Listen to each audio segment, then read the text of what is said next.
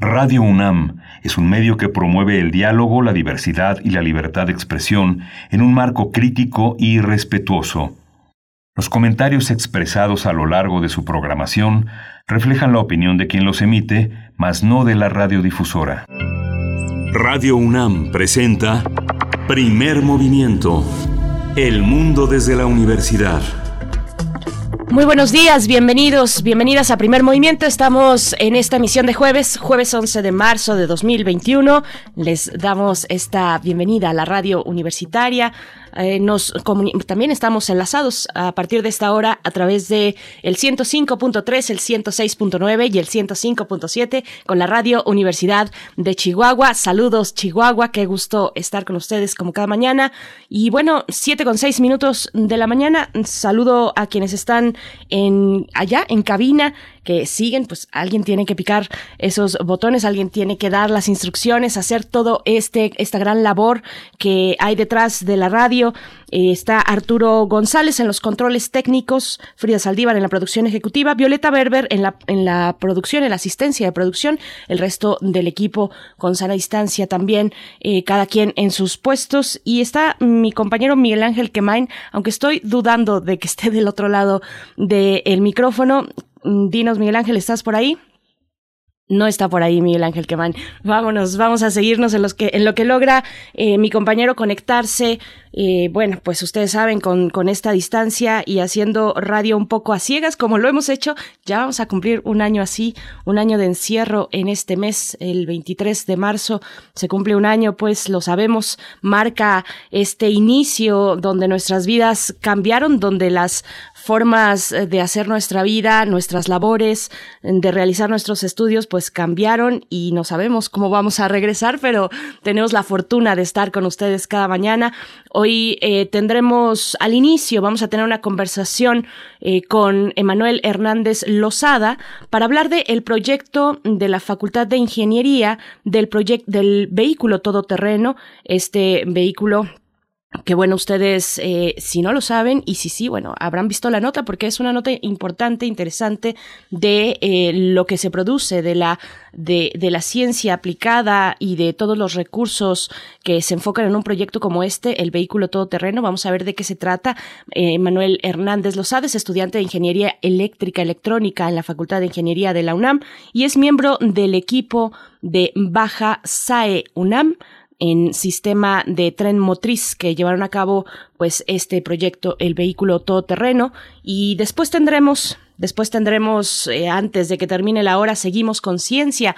Vamos a nuestro observatorio astronómico con la doctora Gloria Delgado Inglada. Ella es investigadora del Instituto de Astronomía de la UNAM y jefa de la Unidad de Comunicación y Cultura Científica también de ese instituto para hablar de nos va a poner, eh, nos propone esta cuestión, el mejor momento y lugar para vivir en nuestra galaxia. A ver cuál, cuál será. Eh, ustedes pueden ir eh, dando sus comentarios a través de redes sociales, arroba Movimiento, estamos así en Twitter, primer Movimiento UNAM en Facebook. Y hacia nuestra segunda hora estaremos en nuestra nota nacional hablando de los 20 años que ya han transcurrido después de la marcha del color de la tierra del Ejército Zapatista de Liberación Nacional del EZLN, que tiene nuevos nuevos panoramas el EZLN con esta caravana que ha anunciado hacia Europa eh, con una gran actividad eh, por ejemplo en España se puede seguir desde hace ya un tiempo pues el, contacto que han tenido eh, con a, distancia por supuesto con, con organizaciones en España que las acogen, que acoge al EZLN, que acoge también a las mujeres zapatistas Así es que bueno, vamos a ver cuál es, eh, cuál es el mm, balance de estos 20 años y también las perspectivas a futuro del ZLN con Fortino Domínguez Rueda. Él es soque de Chapultenango, en Chiapas. Es historiador, antropólogo y es miembro del Centro de Lengua y Cultura Soque. Es profesor investigador en la Universidad de Guadalajara. Ya nos ha acompañado en este espacio, así es que será muy interesante conversar con el profesor Fortino Domínguez. Para nuestra nota internacional, las protestas en Paraguay contra la gestión de la pandemia de COVID-19. Abordaremos el tema con el maestro Rubén Ruiz Guerra, maestro en Historia de América, especialista en pluralidad religiosa, eh, relaciones internacionales e historia de América Latina de los siglos XIX y XX. Él es director del CIALC de la UNAM y profesor de la Facultad de Filosofía y Letras. Y bueno, hacia nuestra tercera hora, si es que aparece sí apareció. Mi querido Miguel Ángel Quemain, vamos a tener la poesía necesaria precisamente en la voz y en la selección de Miguel Ángel Quemain, que está ya del otro lado del micrófono. Querido Miguel Ángel, ¿cómo estás? Llegaste justo a tiempo. ¿No? Ah, hola Berenice, buenos días, buenos días a todos. Eh, un pequeño, un pequeño atorón eh, me impidió estar en la conexión eh, previa, pero bueno, ya estamos aquí. Así es, bienvenido, querido Miguel Ángel. Bueno, pues estábamos ya hablando de nuestra selección de temas en esta mañana de jueves 11 de marzo, también los mundos posibles con el doctor Alberto Betancourt en la mesa del día. Ya es jueves. Qué rápido se fue es jueves. esta semana. Sí, eh, Alberto Betancourt va por la vía del segundo tramo de la cuarta transformación. Justamente eh, Andrés Manuel López Obrador señaló que esta es eh, la segunda vía, justamente el proceso electoral y la discusión de muchos, eh, de, muchas condiciones para seguir gobernando, entre ellos una, una consulta venidera que será posterior a las elecciones, a las elecciones a mitad del año, que bueno, va a ser uno de los retos que estarán en el mapa de Alberto Betancourt. Pues muy esperado ese balance del doctor Alberto Betancourt para la mañana de hoy. Y cerramos con derechos humanos. Nos acompañará en nuestra sección de derechos humanos Alicia Vargas Ayala, directora del CIDES IAP, el Centro Interdisciplinario para el Desarrollo Social, integrante del Consejo Directivo de la Redim la agenda pendiente para el cumplimiento de los derechos de niñas, niños y adolescentes y jóvenes también en México es el tema que nos propone Alicia Vargas Ayala. Así es que bueno, quédense y por supuesto lo que se vaya acumulando porque hay muchas noticias eh, interesantes, importantes también para esta mañana y muchas reflexiones, sobre todo reflexiones que les proponemos hacer en comunidad. Vamos a hacer nuestro corte informativo sobre COVID-19, cómo amanecemos en México a nivel internacional y también información de la UNAM. COVID-19 ante la pandemia, sigamos informados. Radio UNAM. La Secretaría de Salud informó que el número de decesos por la enfermedad de la COVID-19 aumentó a 192.488. De acuerdo con el informe técnico ofrecido ayer por las autoridades sanitarias, los casos estimados son 2.339.561. En información internacional, Brasil volvió a superar el número de muertes diarias por la enfermedad de COVID-19. El Ministerio de Salud de Brasil, de ese país, informó que en las últimas 24 horas ese país registró 1.972 fallecimientos. 1.972 fallecimientos. De acuerdo con el recuento de la Universidad John Hopkins, el país sudamericano ocupa el tercer lugar a nivel global en casos confirmados, con más de 11 millones, mientras que se ubica en segundo lugar en número de fallecimientos, con más de 268 mil decesos. Este jueves culmina el ciclo de mesas de diálogo sobre la vacunación contra COVID-19 organizado por el ALEF, el Festival de Arte y Ciencia, en colaboración con la Facultad de Medicina.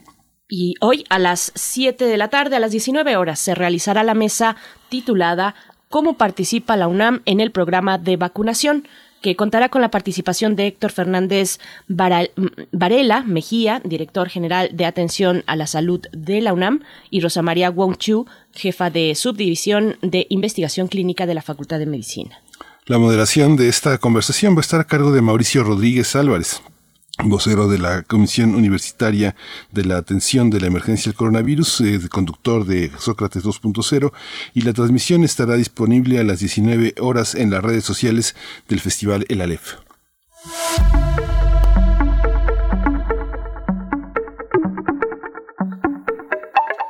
Recomendaciones culturales. Este jueves continúa la muestra internacional de cine, el cine transformado, transformado por nosotras, que vivan las mujeres, que presenta una serie de filmes que abordan temas como las estrategias de paz, la participación, la inclusión o el papel de las mujeres en el mundo el día de hoy.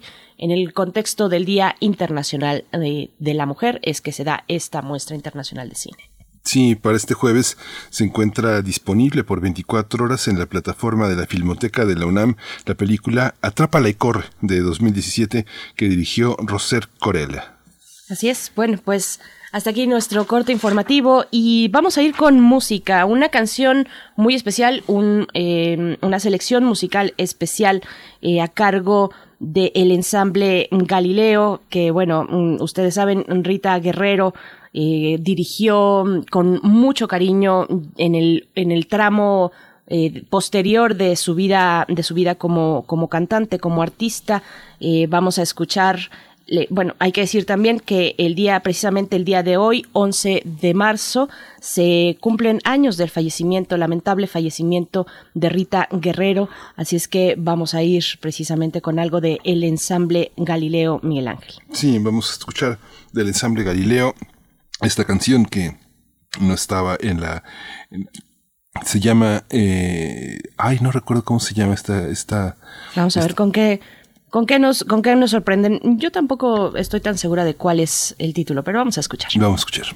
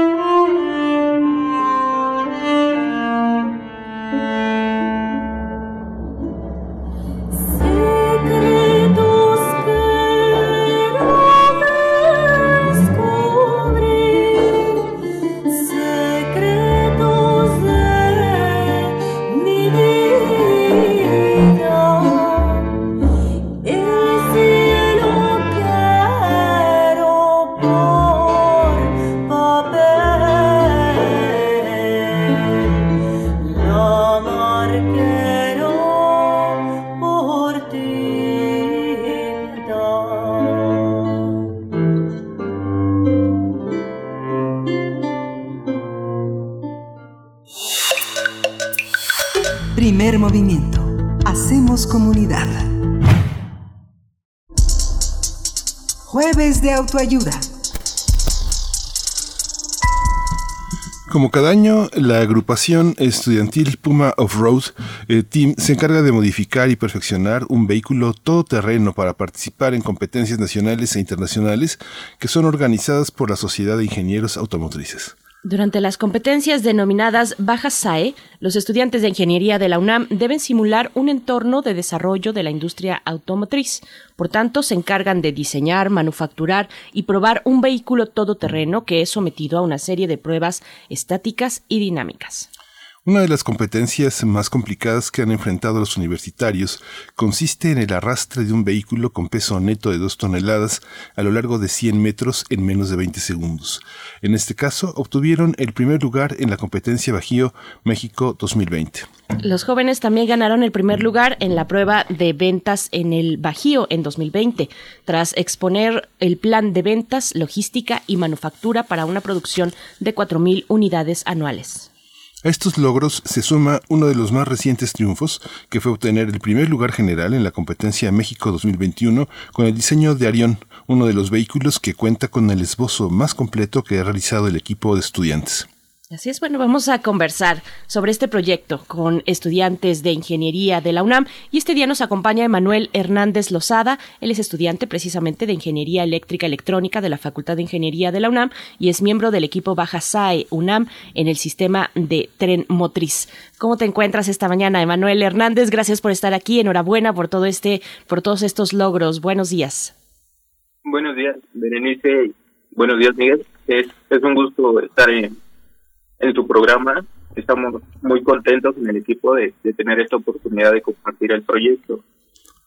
Pues cuéntanos, cuéntanos este eh, Emanuel Hernández, ¿cómo, cómo arranca toda, toda esta idea, cómo se consolida el equipo y hacia qué direcciones eh, se está eh, planteando el, el, origen de este, de todo este proyecto, hacia dónde van.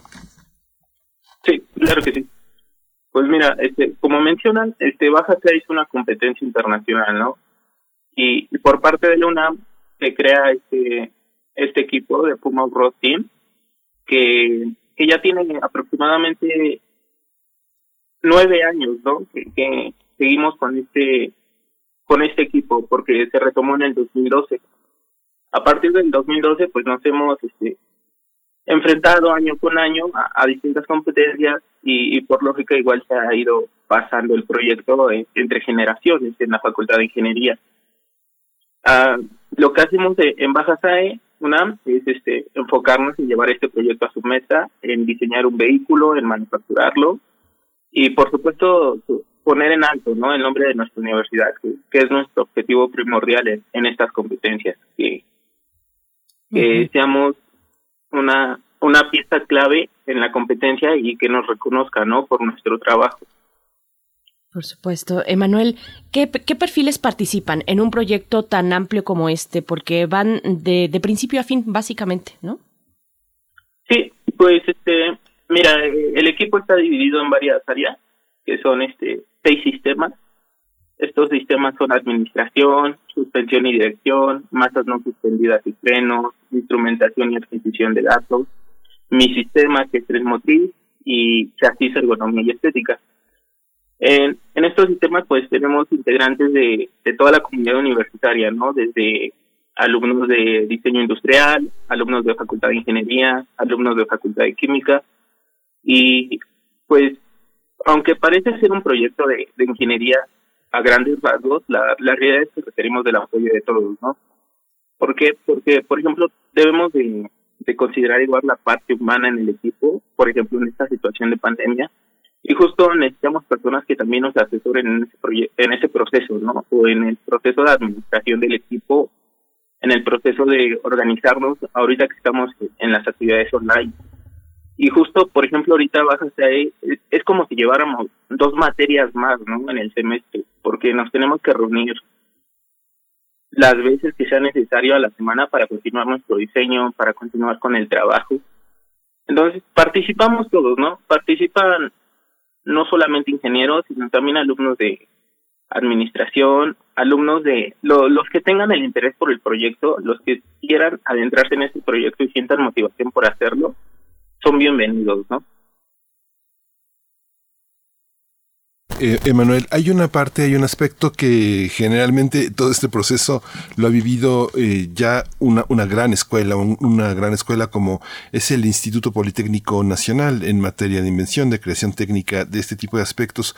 ¿Cómo está eh, la, universidad en este, este territorio, en, su vínculo con otras universidades? Nuestra universidad justamente está en la ruptura de todas esas fronteras que implicaban lo técnico, que implicaban la la fusión de tanto de nuevas de nuevas profesiones de nuevos eh, centros de investigación de la reunión de centros que proponen nuevas maneras de entender de entender la realidad eh, que, que, vivimos. Iba a decir la realidad nacional pero en realidad es una es una es una realidad transfronteriza en el terreno de las ciencias. Cómo estamos ahí pues tratamos de sobresalir. Este buscamos estar al nivel de, de las distintas universidades que participan en esta competencia. Una de ellas es, el Instituto Politécnico, por supuesto, pero pues es, una competencia en la que encuentras las universidades de, de, todo el país, ¿no? De la Universidad Autónoma de Nuevo León, este, La Salle, eh, universidades internacionales, por ejemplo, en, en la competencia pasada vinieron este un equipo de la India entonces, la verdad es que lo que buscamos es relacionarnos con ellos, buscamos mantener una, una amistad con los equipos que, que participan en esta competencia. ¿Por qué? Porque nos importa traer esa retroalimentación de nuestro diseño, ¿no?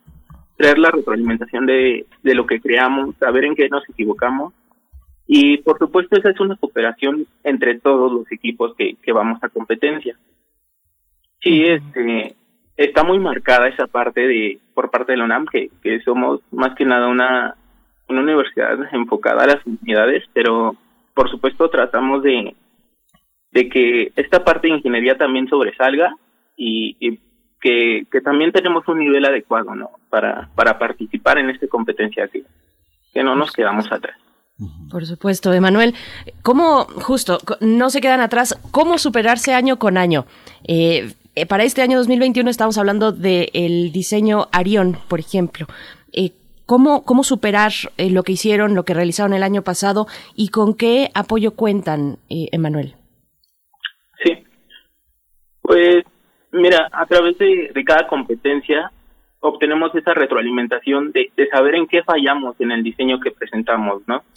Por ejemplo, en la competencia de vacío, pues tuvimos este la dicha de traernos ese ese lugar en arrastre el primer lugar en arrastre y, y el, equipo estuvo muy contento pero no por eso nos vamos a detener a, a decir ok ya no salió bien este diseño lo volvemos a hacer igual no claro que no. Lo, lo que hacemos es observar en qué fallamos y, y a partir de eso replantearnos el, el proyecto.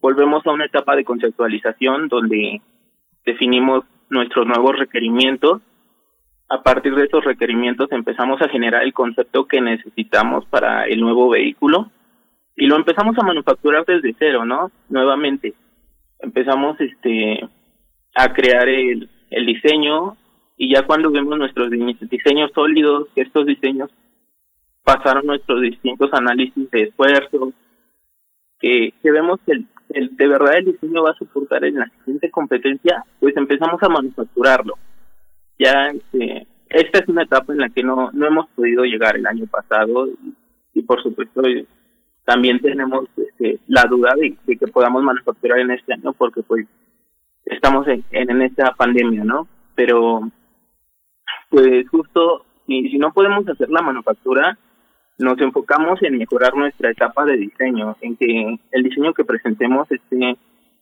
esté pues sea lo mejor posible se, pueda visualizar de la mejor manera y también hacer todas las validaciones necesarias para que nos crean que ese diseño está bien hecho, que ese diseño no tiene errores y, y pues ganar en competencia, ¿no? Más que nada saber vender nuestro producto, porque justo como mencionamos también hay, hay una etapa de, de ventas y de costos, en donde igual tenemos ese reto de cada año disminuir los costos de nuestro vehículo, pero no por disminuir esos costos vamos a, comprometer la calidad del vehículo.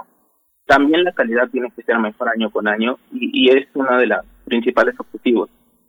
Actualmente nos encontramos en, la competencia internacional de 2021 que, está programada a lo largo de, este año, pero también ahorita estamos en el diseño de un nuevo vehículo, que es un vehículo 4x4 o un vehículo 4-wheel drive, porque justo la, la misma competencia nos emite este este nuevo reto de que en futuras competencias ya nada más vamos a competir con este vehículo, ¿no? Con un vehículo 4x4. Se acabó esta temporada de vehículos de tracción trasera y que es momento de empezar con esta nueva etapa.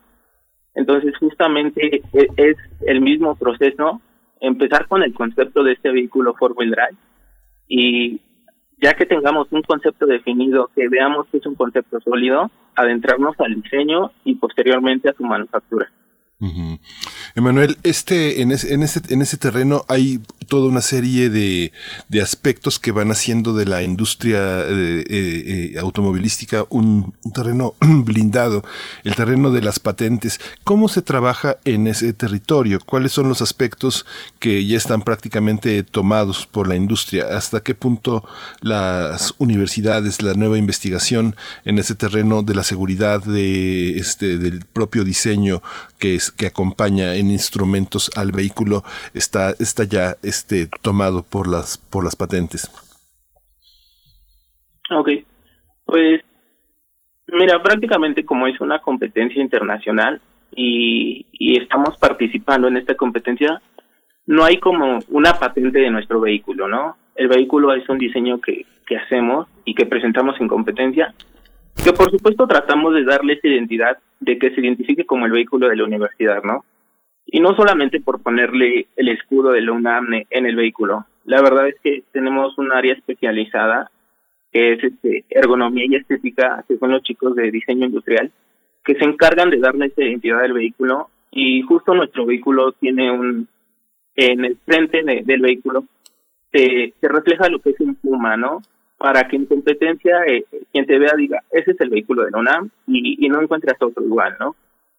Pero justo, pues el diseño que hacemos pertenece a la Facultad de Ingeniería, es un vehículo que pertenece a ella porque como tal ahí lo manufacturamos, ahí lo diseñamos, pero como tal, pues una patente no existe, ¿no? No existe una patente de que ese vehículo ya se diseñó y, y es, es nuestro, ¿no? Porque justo igual nosotros vamos rediseñando año con año el, vehículo que tenemos. Emanuel, ¿y, ¿y cómo, cómo le hacen para en medio de una pandemia pues ponerse de acuerdo, eh, realizar, llevar a cabo este proyecto, continuar con el que sigue? Porque estabas hablando de Arión, pero nos dices ya estamos proyectando eh, para el año siguiente lo que vamos a presentar. ¿Cómo, ¿Cómo es este trabajo? ¿Cómo ha sido este trabajo entre tus compañeros y compañeras para pues lograr eh, mantenerse ahí, tener presencia, tener un trabajo de calidad? Cuéntanos, por favor, Emanuel. Mm, sí, bueno, tenemos este lo que es la parte de capitanía en el equipo, que, es la que se encarga de esta planeación de las actividades generales y la gestión de los recursos en la agrupación. Por parte de capitanía, pues se generó un plan de, emergencia ante esta pandemia porque justo nos avisan hace un año justamente que, que ya no podíamos entrar al taller, ¿no? Que, que el taller ya este pues usted tenía que cerrar, que teníamos que irnos a nuestros hogares y pues ver cómo trabajábamos, ¿no? Y justo en esa parte eh, estaba la decisión de, de tener el proyecto en lo que retomamos las clases o, o seguir con este proyecto durante la pandemia justo nos pasó que en la competencia pasada, pues esperábamos muchas universidades para competir con ellas, para comprar nuestro diseño y justo no las veíamos por esto, ¿no? Porque no no se pudo no pudieron llevar esta gestión de del proyecto en la pandemia. Lo que nosotros hacemos pues es este generar videollamadas. La verdad es que tres veces a la semana nos, nos conectamos eh, alrededor de dos horas, esos tres días. Pero justo no solamente el trabajo se queda en esas dos horas, ¿no? El trabajo es este todos los días, todos los días estamos trabajando con la escuela y trabajando con el proyecto. Y también parte de, de esta emergencia lo que nos ayudó fue que, que nos enseñamos a organizarnos. Ahorita trabajamos con plataformas que nos ayudan a llevar un control de nuestras tareas hemos hemos solicitado apoyo y nos han brindado ese apoyo las las plataformas de brindarnos una pues una cuenta premium para que podamos gestionar todo el proyecto. Y, es una ventaja que, que ahorita tenemos no tal vez frente a otros equipos que están compitiendo porque justo conseguimos ese apoyo. Y pues nos conectamos a la semana semana con semana nos conectamos tres veces al día con todo el equipo. Si si hay que resolver problemas este enfocados en un área, pues hacemos una reunión entre el sistema de tren y el sistema de instrumentación, por ejemplo.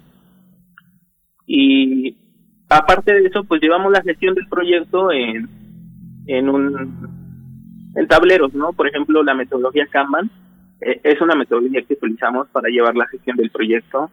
También usamos este pues diagramas de GAN, que, que es otra ventaja. Y justo así llevamos este orden del proyecto para no retrasarlo, ¿no?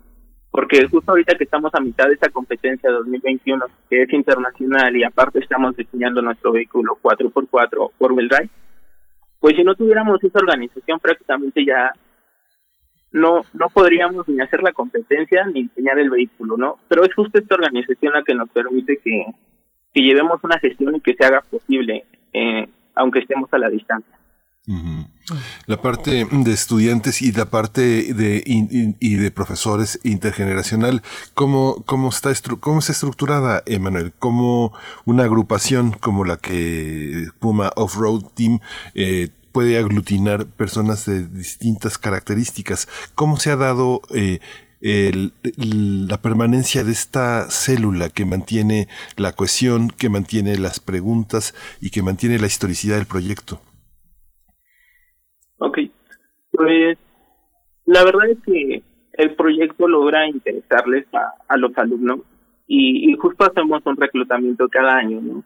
En el que invitamos a, a todos los que quieran participar en el proyecto, que se sientan motivados, a que, a que se adentren en el proyecto y participen. La verdad es que justamente no buscamos experiencia porque sabemos que como estudiantes no la vamos a tener, pero pero las personas que están animadas y, quieren entrar al equipo, quieren diseñar, quieren manufacturar, les ofrecemos esa oportunidad, ¿no? Que, que se acerquen al equipo y, justo nosotros les enseñamos todo, tratamos de enseñarles todo lo que hemos aprendido justo de esas generaciones. En la parte organizacional, pues un profesor es el que nos representa eh, en la competencia Baja SAE y es como eh, el primer nivel, ¿no? A partir de ellos surge lo que ya es la capitanía en el equipo y, y es con ellos con quien existe esa intercomunicación con el profesor para participar en la competencia y la capitanía para organizarnos a nosotros. Por otra parte, pues igual están los los exmiembros, ¿no? Que, que ya son este alumnos que, que estuvieron en el proyecto, que dejaron su, su parte, que, que dejaron un legado, porque justamente muchos dejan iniciativas muy buenas y, nuestro objetivo es continuarlas y hacer que esas iniciativas se cumplan. Pero también tenemos una conexión con ellos. Seguimos manteniéndonos en contacto porque justo ellos ya se adentran a esta a este campo laboral en la industria automotriz donde tienen esa oportunidad de participar y justo igual nos pueden dar ese retroalimentación desde su campo laboral, ¿no? Para justo mejorar nuestro nuestro proyecto, mejorar nuestro diseño y seguimos con esa comunicación, aunque son miembros que, que ya no están en el equipo, que ya no apoyan físicamente, la verdad es que sí seguimos realizando llamadas con ellos, seguimos invitándolos a que vean el proyecto porque su retroalimentación es muy buena.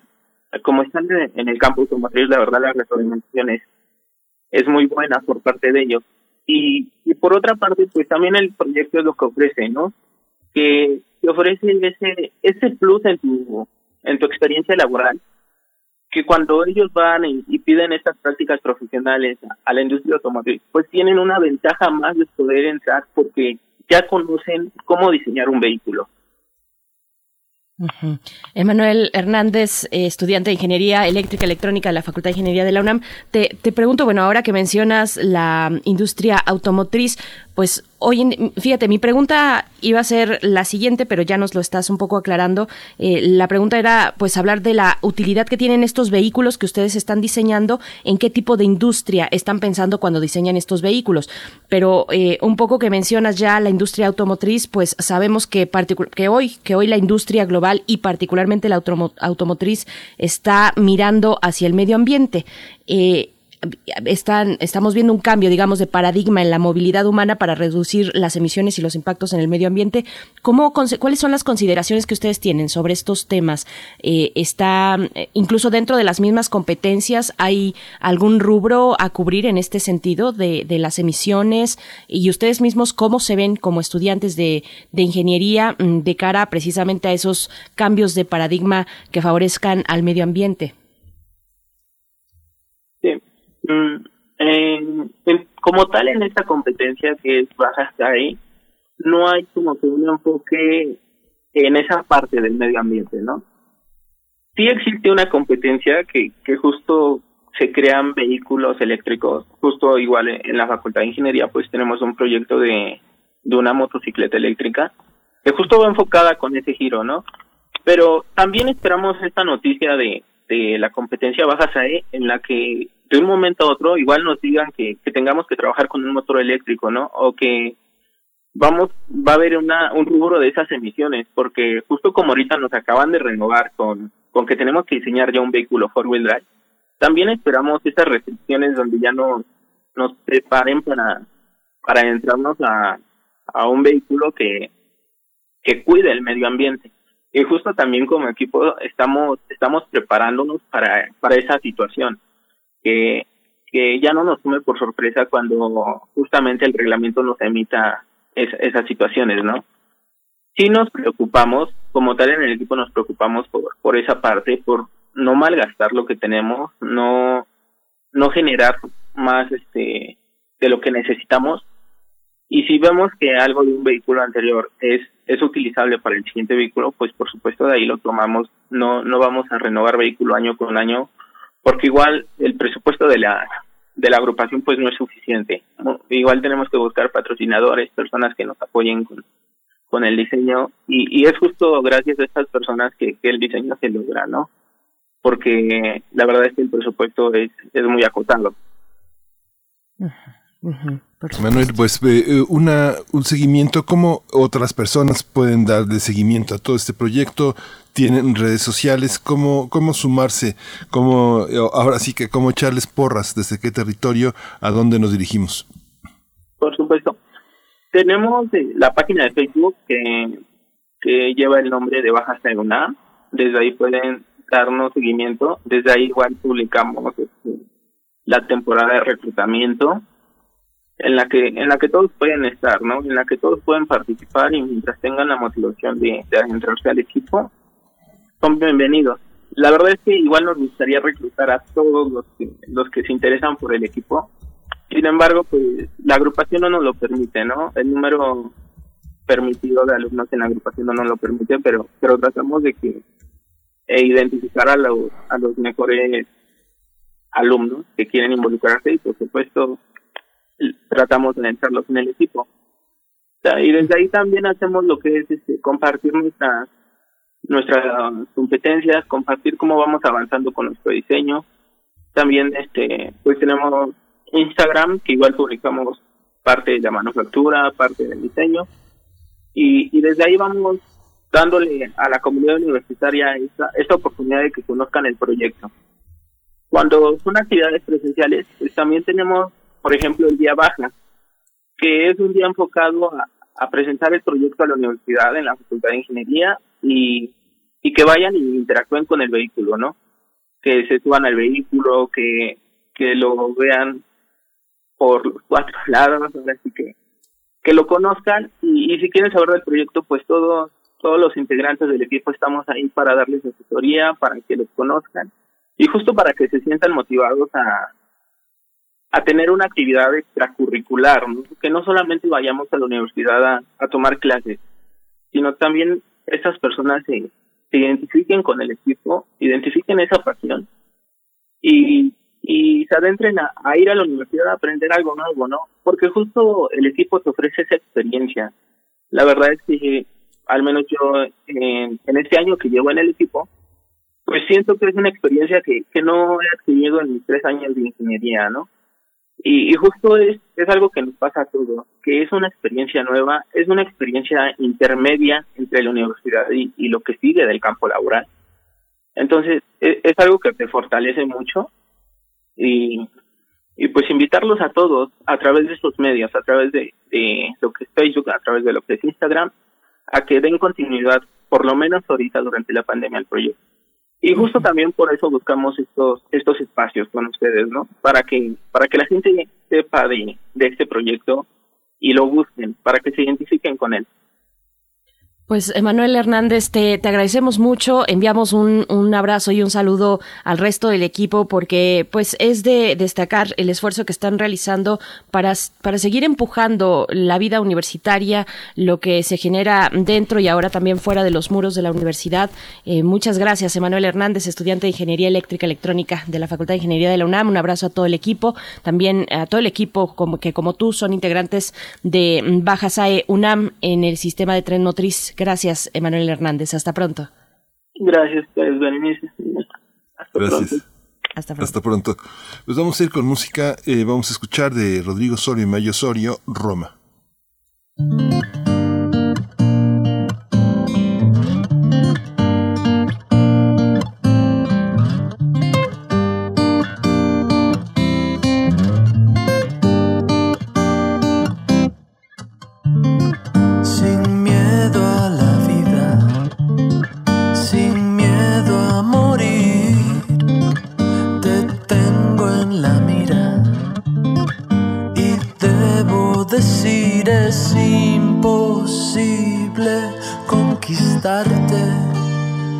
Siempre dices no, tú suplicas en vano, no, no, no, no, no.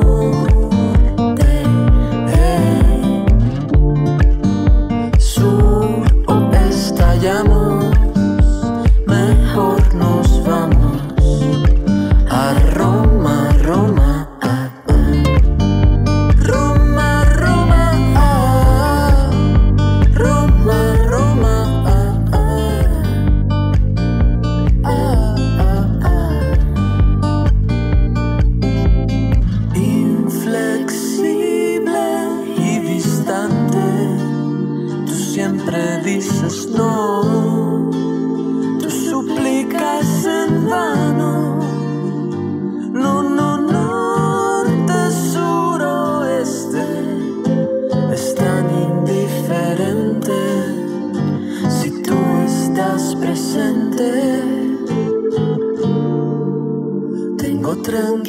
The.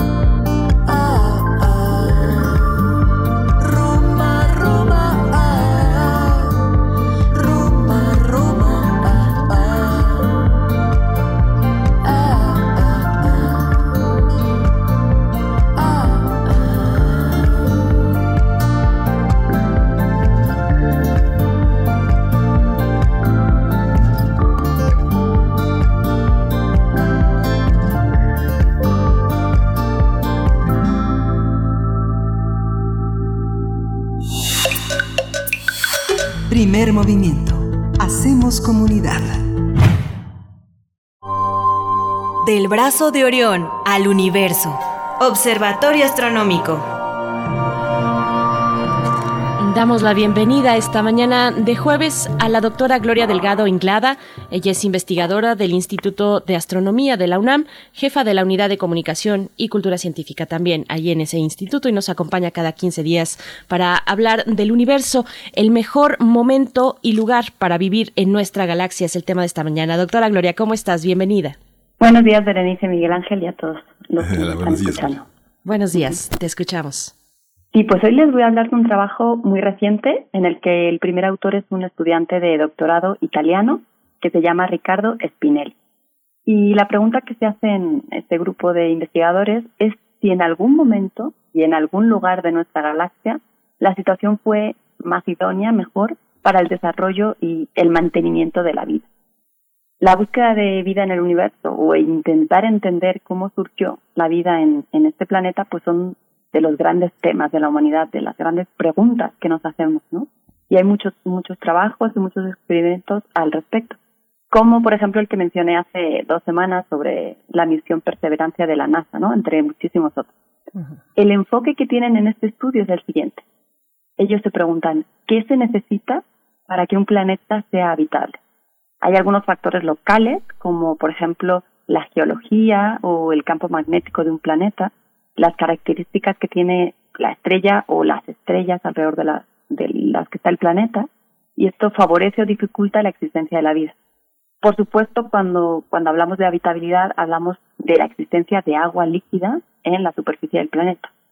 Pero si pensamos un poco más allá, también hay otros factores externos al propio sistema planetario.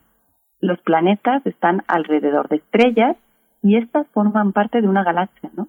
Entonces, así como hay zonas de habitabilidad que nos hablan de, la distancia adecuada a la que un planeta debe estar de una estrella, también hay zonas de habitabilidad en una galaxia y se refiere a aquella región en la que puede darse la vida y mantener.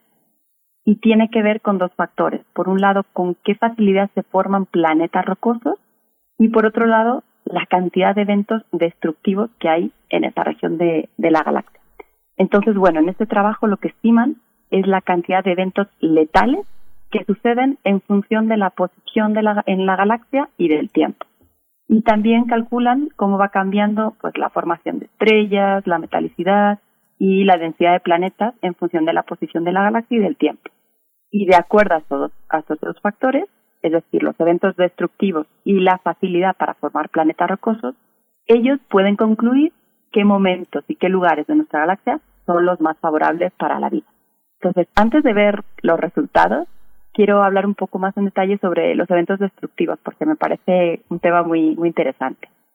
Los que generan más energía y por tanto pueden ser más dañinos son tres, las explosiones de supernova y los destellos de rayos gamma o GRB, que a su vez se dividen en, dos tipos, ¿no?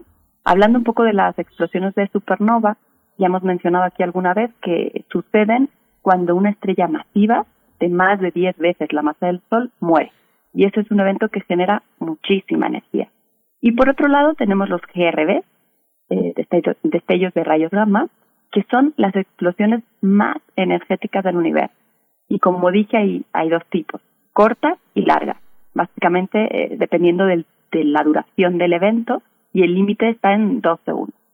Los cortos se cree que se producen cuando se fusionan dos objetos muy compactos como dos estrellas de neutrones.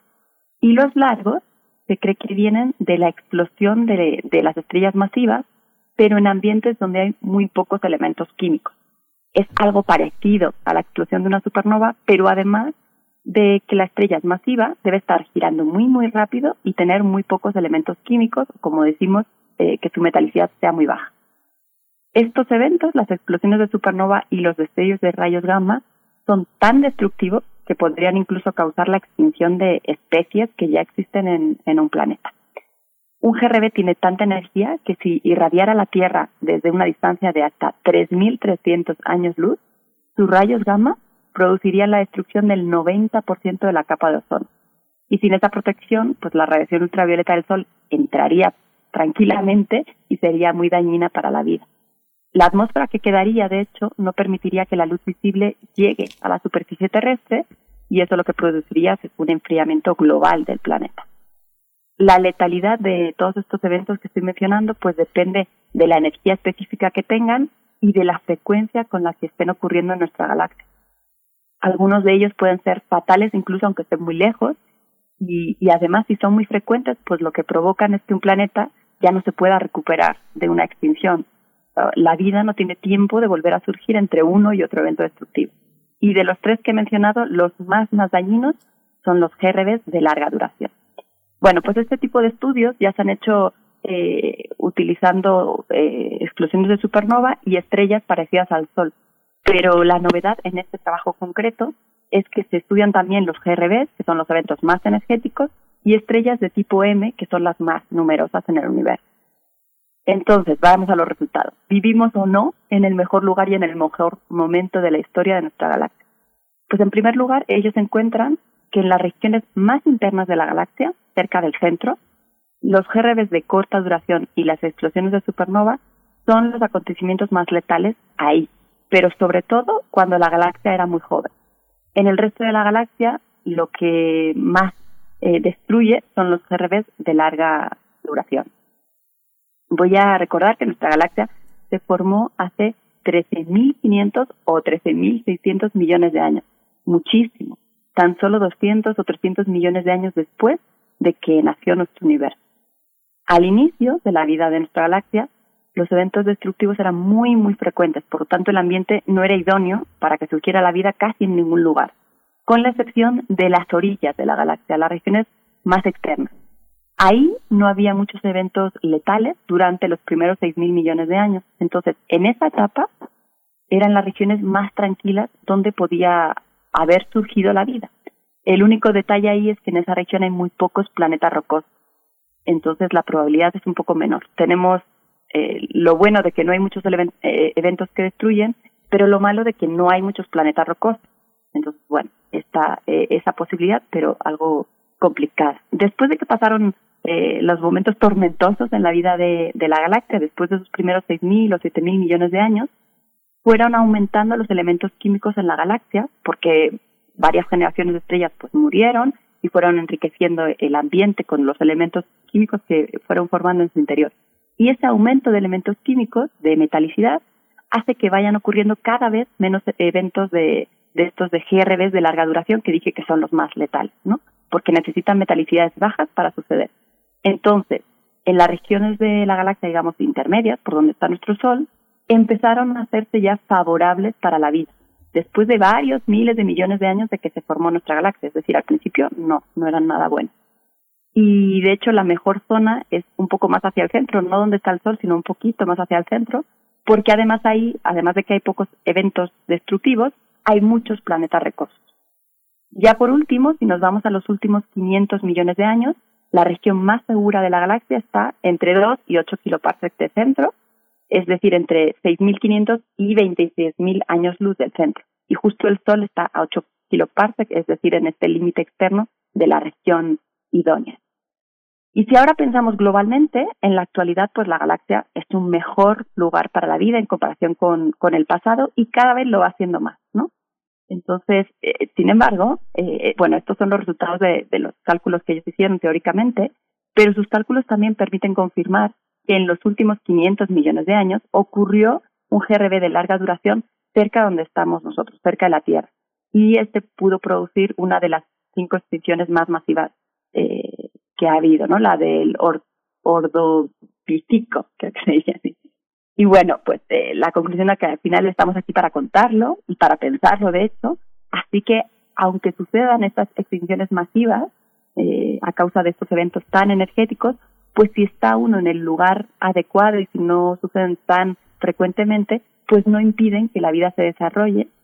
Y además, incluso se piensa que podrían tener un papel importante en la formación de, formas de vida eh, más complejas, ¿no? Entonces, bueno, me pareció muy interesante este estudio porque nos habla de lo que puede impedir la vida, que a la vez vemos que al final que podría incluso eh, ayudar irónicamente a que se haga también un poco más compleja. Y, y, estudiando, digamos, en combinación siempre teoría y observaciones, pues ya tenemos una idea quizás mejor de hacia dónde dirigir nuestra mirada, ¿no? a qué lugares y en qué momentos de la vida de la galaxia pudo surgir la vida.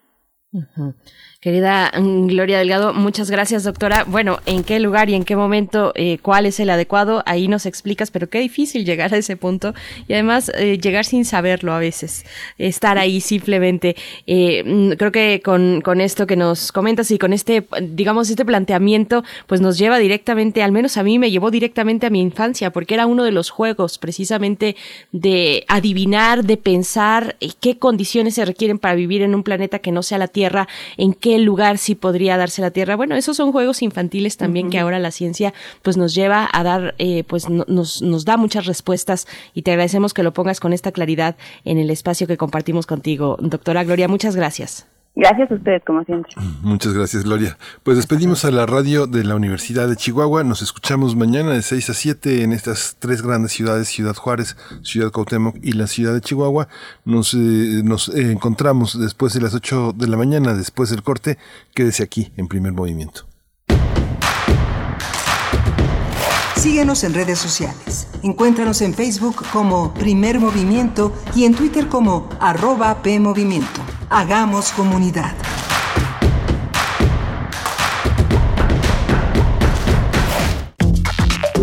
Alrededor de un tema siempre habrá muchas cosas que decir. Quizá haya tantos puntos de vista como personas en el mundo. Únete a la revista de la universidad donde convergen las ideas. Jueves a las 16 horas, después del corte informativo. Disentir para comprender. Radio UNAM, Experiencia Sonora. ¿Te falló la 4T? Es de sabios reconocer y corregir. Morena prometió un cambio a México, pero trajo los peores gobiernos estatales y municipales del país. Hoy somos de los países con la tasa más alta de muertes por COVID en el mundo, sin apoyos al sector productivo para cuidar los empleos y el ingreso familiar. Todo gracias al mal manejo de Morena en la pandemia. A puro capricho y ocurrencias, ya son más de 150 mil defunciones y 2 millones y medio de empleos perdidos. Llegó la hora de corregirlo. Cambiemos hacia el futuro. Esto es Acción por México. PAN. Movimiento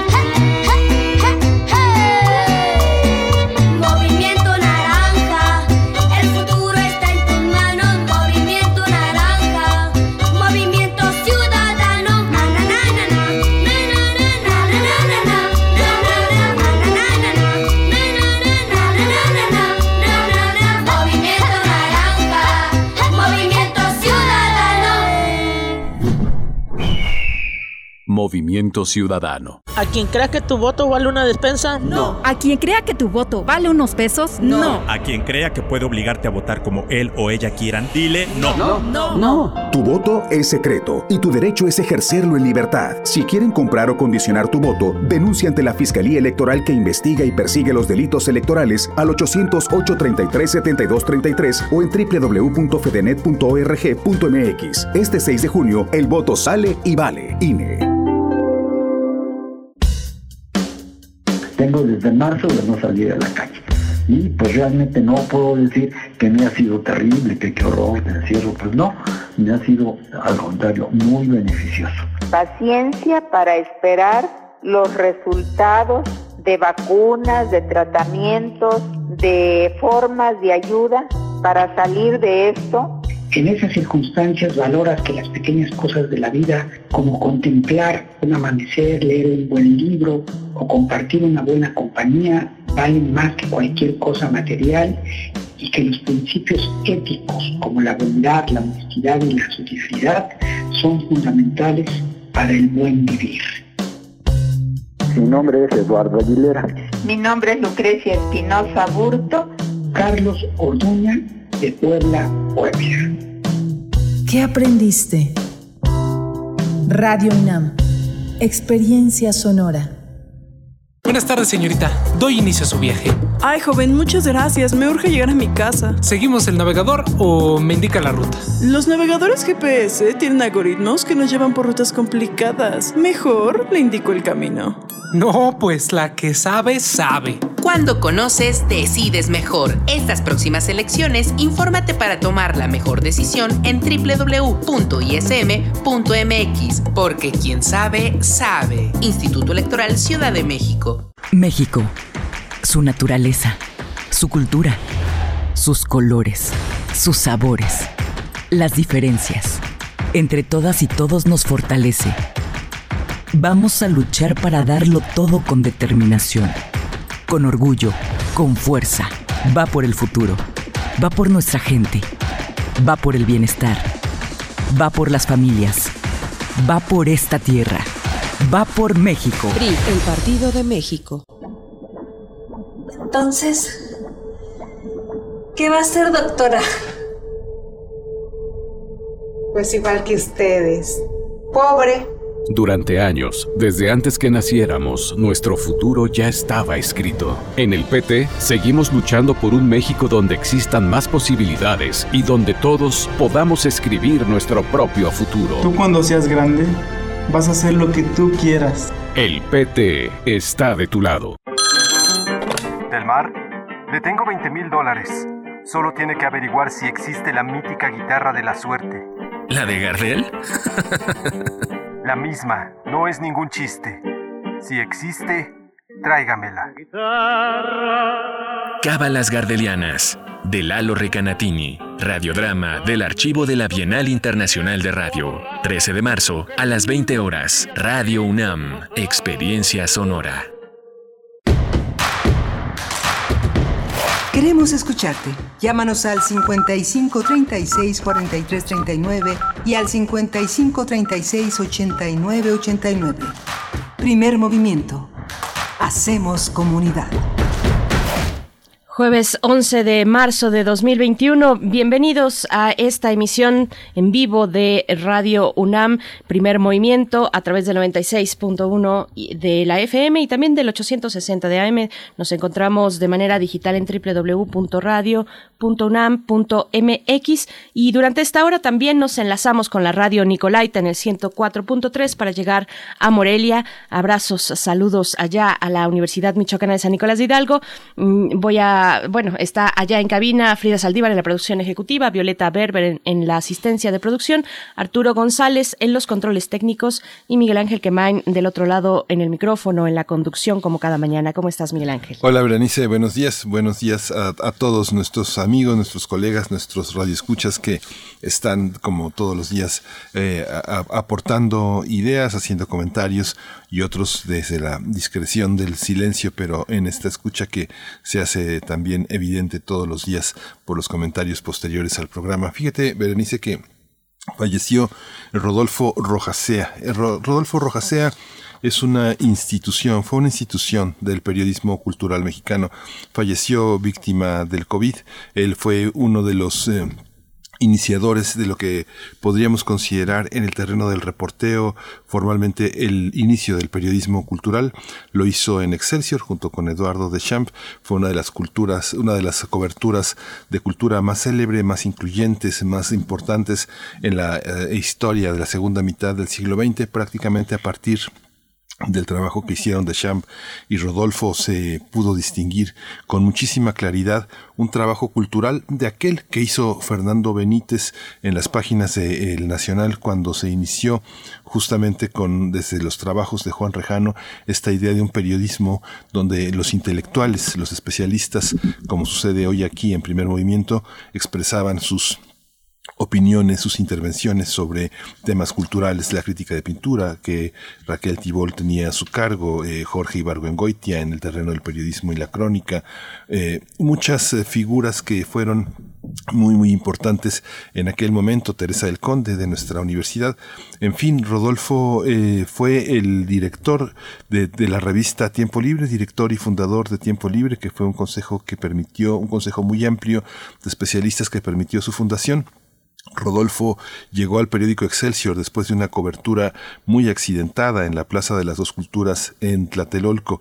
Él junto con Oriana Falachi se refugiaron eh, en uno de los edificios, los dos con una bala dentro, pero Rodolfo finalmente logró pasar la nota al periódico El Día que, que dirigía entonces Enrique Ramírez y Ramírez y eso lo catapultó a quedarse definitivamente en Excelsior. Él había hecho una cobertura muy amplia del París del 68, del Mayo francés, una serie de crónicas que alertaron a Julio Scherer hasta que finalmente la cobertura que hizo de la noche de ese día, esa tarde tan fatídica para muchos en la noche del 2 de octubre, pues definitivamente lo instaló en ese periodismo que consideramos tan crítico, tan importante y la matriz de muchos periodismos que surgieron después en la segunda mitad del siglo XX. Pues Rodolfo, pues víctima del COVID, después ya de de la destrucción de uno más uno, de la venta de tiempo libre, de la venta del periódico, pues ya incursionó en el financiero, ya no fue, ya no fue lo mismo.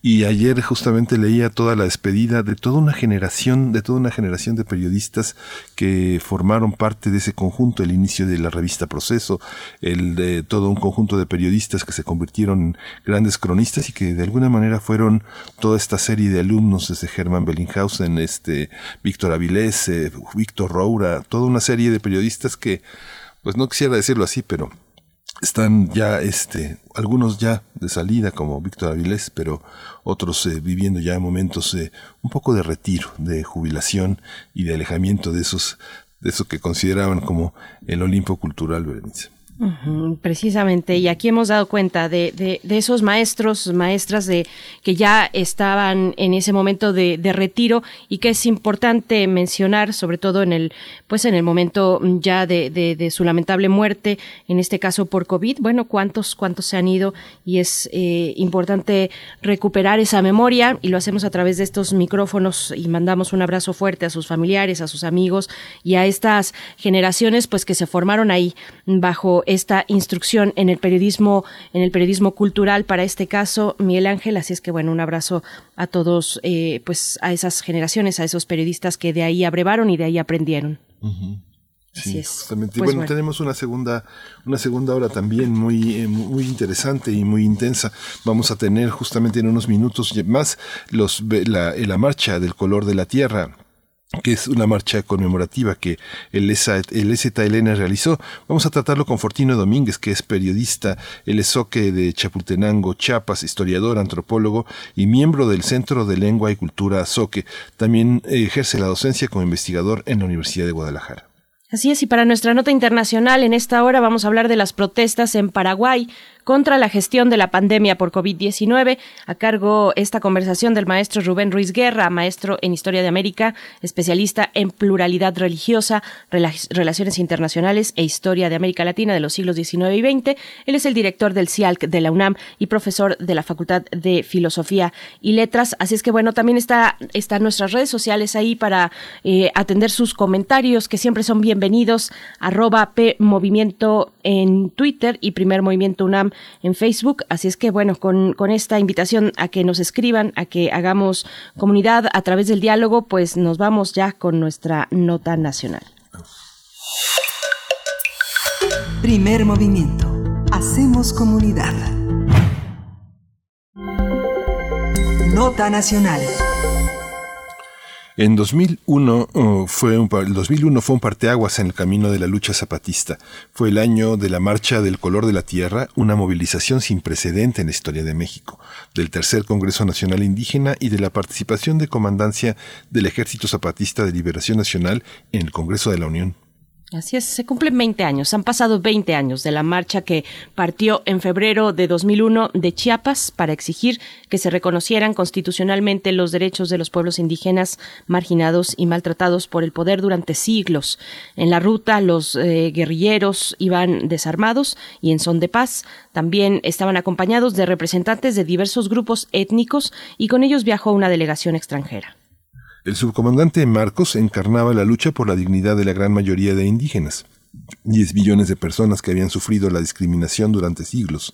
La caravana zapatista llegó a la Ciudad de México el 11 de marzo de 2001 y el Zócalo se desbordó con más de un millón de personas. El 28 de marzo, los zapatistas consiguieron ingresar en al Congreso mexicano, aunque el subcomandante Marcos decidió quedarse fuera. En, esa histórica jornada tomaron la voz los pueblos indígenas para defender el proyecto de ley que daría una amplia autonomía a millones de personas. Sin embargo, todo quedó en el aire. Las autoridades mexicanas renunciaron a, los tres, a las tres solicitudes principales que pedía el movimiento y un mes después aprobaron una reforma constitucional que no atendía a los acuerdos de San Andrés Larrainza. Pues vamos a conversar sobre el vigésimo aniversario de la llegada de la marcha del EZLN al Zócalo Capitalino en Ciudad de México. Este día nos acompaña a través de la línea de primer movimiento Fortino Domínguez Rueda, el esoque de Chapultenango eh, en Chiapas, historiador, antropólogo, miembro del Centro de Lengua y Cultura Soque. Es profesor investigador en la Universidad de Guadalajara y siempre es un gusto conversar con usted, profesor Fortino Domínguez. Bienvenido a Primer Movimiento, a Radio UNAM. Muy buenos días. ¿Qué tal? Muy buenos días. Muchas gracias por la invitación y es un gusto estar acá con ustedes. Hola Fortino, muchas gracias, por estar. Eh, este, quisiera abrir con una pregunta que tiene que ver con ir al centro, salir de las periferias para ir a recordarle al centro que se estuvo paseando eh, por los lugares que ahora ocupan eh, los grupos más importantes de nuestra, de nuestra identidad nacional, los grupos indígenas, expoliados, siempre marginados, maltratados. ¿Qué significa a 20 años recordar que se puede, se puede ir al centro a reclamar lo que es suyo? Bueno, yo quisiera ahí tal vez colocar una serie de ideas. Primero, como ya muy bien ustedes lo comentaron, la marcha, hay que recordar que la marcha del color de la tierra fue una acción político-pacífica que los compañeros del EZ y en conjunto con el Congreso Nacional Indígena en el CNI desarrollaron para exigir que los acuerdos de San Andrés, mismos que fueron firmados entre el EZ y el gobierno en el 96, este, fueran reconocidos en la Constitución mexicana. O sea, hubo una gran movilización para presionar al Estado, ¿no? Que reconociera la, la, las propuestas de los acuerdos de San Andrés. Pero también tenemos que recordar que en ese tiempo el discurso del poder se vendía bajo la retórica de una supuesta vuelta a la democracia.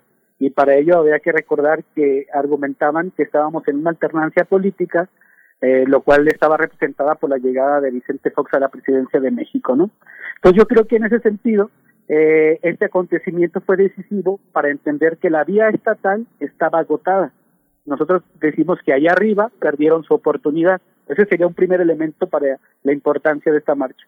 Y otra cosa que yo creo que es muy importante y tiene que ver con el recorrido es que también ah, hay una importancia que radica en que los zapatistas y el CNI desplegaron, podríamos decirlo así, una acción política pacífica desde una posición fronteriza. ¿A qué, a qué me refiero?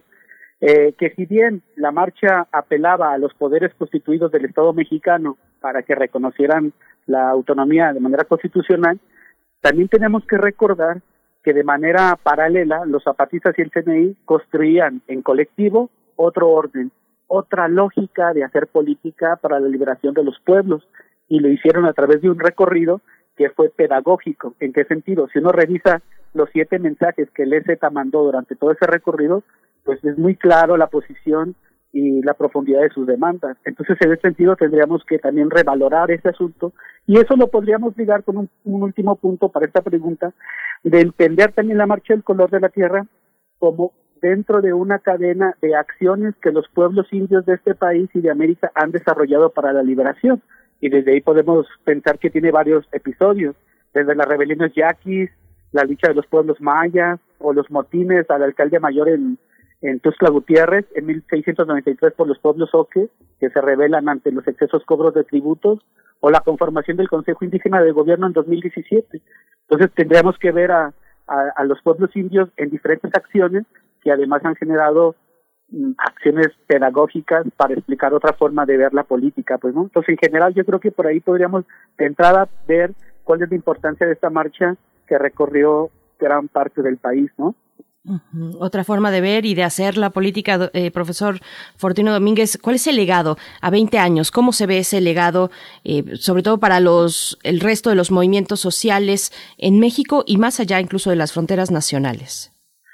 Claro, yo creo que sí, en ese sentido podríamos decir que la marcha del color de la tierra ah, fue la última oportunidad para allá arriba, para en términos de legislar en pro de los pueblos indios, y al mismo tiempo puso en evidencia que el sistema capitalista seguía persistiendo aún de la llamada alternancia democrática en este país. Y la mayor prueba, pues fue la traición de la clase política a los pueblos indios de este país al votar y aprobar una ley totalmente contraria a los espíritus de San Andrés. Y entonces ahí incluso para los analistas de arriba, incluso para los del centro del país, retomando estas ideas del principio de la entrevista, pues se pensó que los zapatistas habían perdido porque no consiguieron el reconocimiento constitucional. Más bien, lo que podemos decir es que allá arriba nunca entendieron que la lucha de liberación va más allá del Estado y de sus márgenes imaginados por el gran capital. Por ello, en 2003, solo dos años después, los zapatistas eh, pues presentan ante el mundo la conformación de los caracoles, eh, territorios en los que ellos ejercen jurisdicción, donde levantaron su propia educación, su propia salud autónoma y fortalecen sus autoridades propias, ¿no? Con ello mostraron algo bien importante al mundo, cuál es, que es el hecho de que la autonomía se iba a desarrollar por la vía de los hechos. ¿Esto qué es? Pues que ya no se iba a pedir permiso al Estado ni a la gente de arriba para ejercer la autonomía que de por sí los pueblos tienen. En ese sentido, podríamos decir que la movilización del 2001 fue la coyuntura que va a fortalecer el camino por la autonomía y que, y que ahora podríamos decir que la autonomía es un proyecto civilizatorio que está levantado por los zapatistas y que muestra claramente que existe otra forma de vivir y estar en la tierra. Y ahí yo pienso que radica su potencialidad y eso a 20 años pues ha generado un impacto no solo en la noción de los derechos, sobre todo que es necesario y que es posible la liberación de los pueblos. Yo creo que ese elemento es muy importante. Además, yo creo que en 2001, como bien lo mencionó Ángel Luis Lara hace 10 años, eh, los, los pueblos indios no solo pusieron su bota manchada de barro encima del tablero de juego de los poderosos, ¿no? Y se presentaron como otro jugador, sobre todo propusieron otro tablero y otro juego político, ¿no? Entonces yo creo que eso es bien interesante que se reivindique porque luego hacen creer que los zapatistas tienen una un, problema con algún partido político, no, es con todo un sistema y han planteado otras formas de, de ver, ¿no? Entonces yo creo que a 20 años podemos ver cómo esta movilización pues impactó de manera enorme en el movimiento indígena, ¿no? Ah, Fortino, hay, por ejemplo, el, la participación de María de Jesús Patricio Martínez en la competencia electoral de 2018, que bueno, es, es un capítulo que, que, pienso que no ha sido todavía suficientemente analizado desde las distintas fuerzas de participación en ese contexto en, eh, en el país. Sin embargo, los acuerdos de San Andrés eh, continúa, continúa esa, esa vigencia de los acuerdos. ¿Tú crees que la organización indígena del país tiene la memoria en este momento de esos encuentros, de esa participación en 94 que amanecimos zapatistas? ¿Cómo, cómo está eh, esa influencia en el contexto de la movilización indígena. Muchos jóvenes que se organizan, que hacen asambleas, que votan, no, no, muchos no saben que es un modelo que también se originó en toda una protesta en 68, pero lo han asimilado, lo han digerido y tal vez no es tan necesario tener el dato preciso, pero en el movimiento indígena se tiene esa, esa, esa impronta del movimiento que ya tiene más de 20 años. Sí, yo creo que hay que ver cómo los zapatistas, no, hay que entender que el EZLN se funda en 1983, o sea, podríamos decir que es uno de los movimientos los más longevos en este país, ¿no? Entonces, y esa larga memoria está ahí. Y algo que también, un poco para enlazarlo con tu pregunta y con lo que veníamos hablando, también habría que decir que 2001 fue el año que marca el derrotero, el derrotero, perdón, del movimiento indígena nacional. ¿En qué sentido? En que es ese año donde hay un punto de quiebre entre la NIPA, que es la Asamblea Nacional Indígena Plural por la Autonomía, y el Congreso Nacional Indígena. ¿En qué sentido? En que la NIPA eh, creyeron y decidieron ir por engrosar los puestos públicos a través de los partidos políticos. Esto es querer cambiar al sistema desde adentro. El CNI fue muy claro y decidió seguir su camino al lado de, de, de los zapatistas. ¿Esto qué quiere decir? Pues vemos cómo Allá arriba hubo una captura del movimiento indígena, una parte, y que en, ese sentido, a partir del 2003, que se funda la, la Comisión del Desarrollo de los Pueblos Indígenas, podemos ver lo que Luis e. Vázquez identificó en un momento como el nuevo periodo de gestión étnica empresarial. ¿Esto qué es? Pues incentivar el folclore como mercancía para el mercado mundial, no importando mercantilizar la fiesta, los conocimientos, la historia y la memoria de los pueblos, pero ahora desde los intereses de un funcionario indígena. Entonces ahí vamos viendo que hay como dos caminos.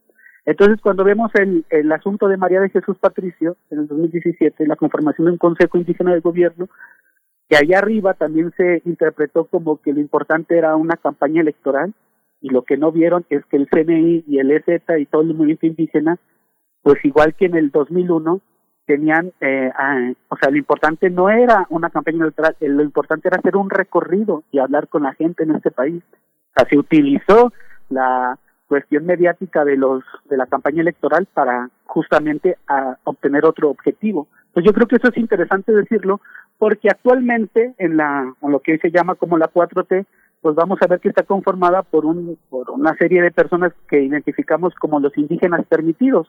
Esto que es pues los los indígenas que están en ciertos puestos de la administración federal y que están pues indigenizando esas propuestas y que eso nos quiere hacer creer que entonces las demandas de los pueblos están siendo se han cumplido y ahí terminaría con este asunto de los acuerdos de San Andrés el titular del INPI, Adelfo Regino, reiteradamente ha planteado la idea de que la gran propuesta de ellos es que se reconozcan los, los acuerdos de San Andrés.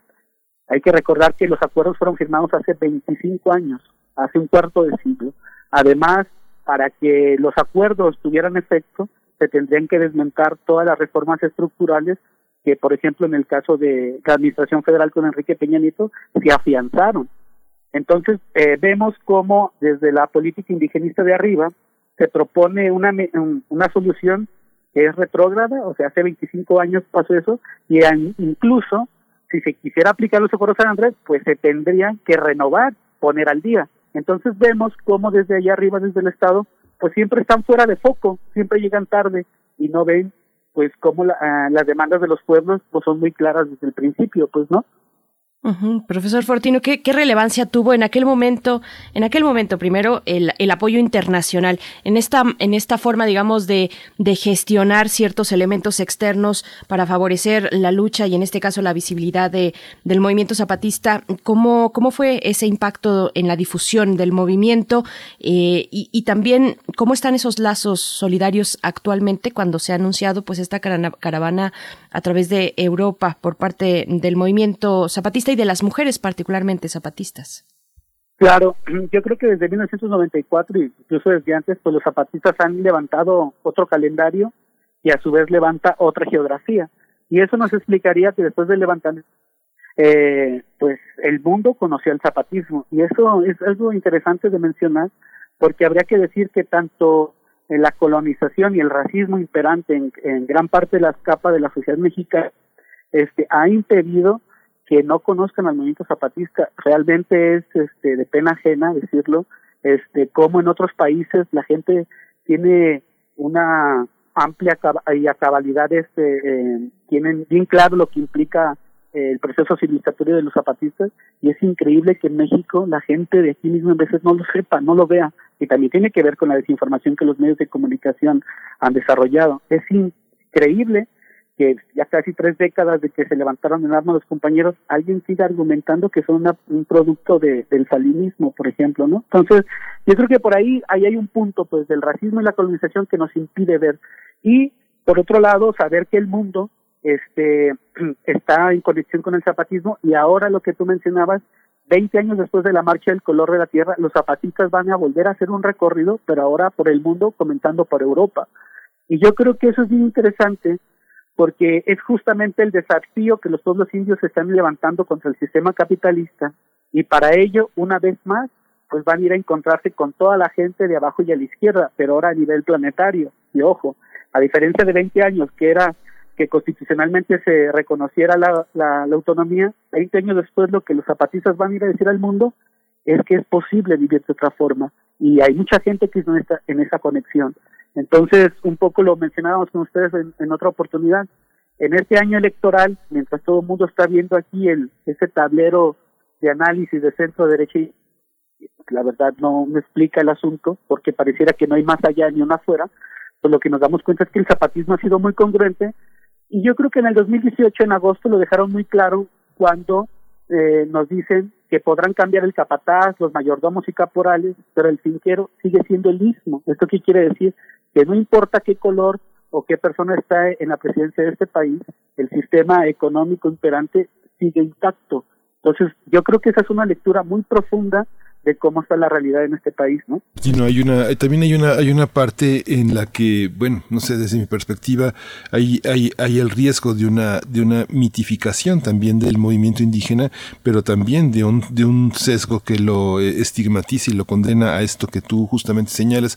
Fíjate que uno de los eh, hechos muy importantes del año pasado fueron las crónicas que distintas mujeres en distintas partes del mundo hicieron de la reunión que hubo en, a finales de diciembre del 27 al 29 de diciembre en el Caracol, ¿no? Que justamente vinieron mujeres de todas partes y una parte de la crónica era muy interesante porque mujeres turcas, mujeres griegas, mujeres polacas, o sea, mujeres que no podían comunicarse con mucha fluidez entre ellas, señalaron, coincidieron en muchas partes del planeta que no necesitaban comunicarse este, estrictamente en, un idioma que las unificara, porque había un idioma que las unificaba, era, y era la lucha de la violencia contra las mujeres Fue muy conmovedor. En México se escribieron muchas crónicas. Esta parte de las mujeres evolucionó de una manera tal vez impredecible.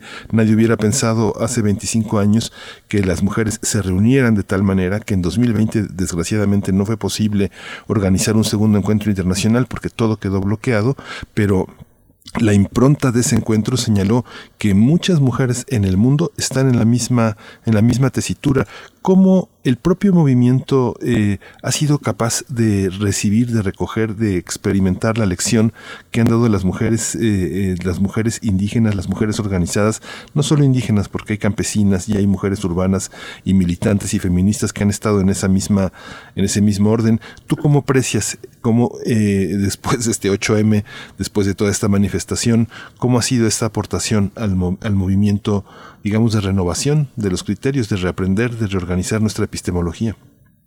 Claro, no, pues ha sido fundamental. Incluso podríamos poner un ejemplo, mismo los zapatistas lo mencionan ampliamente.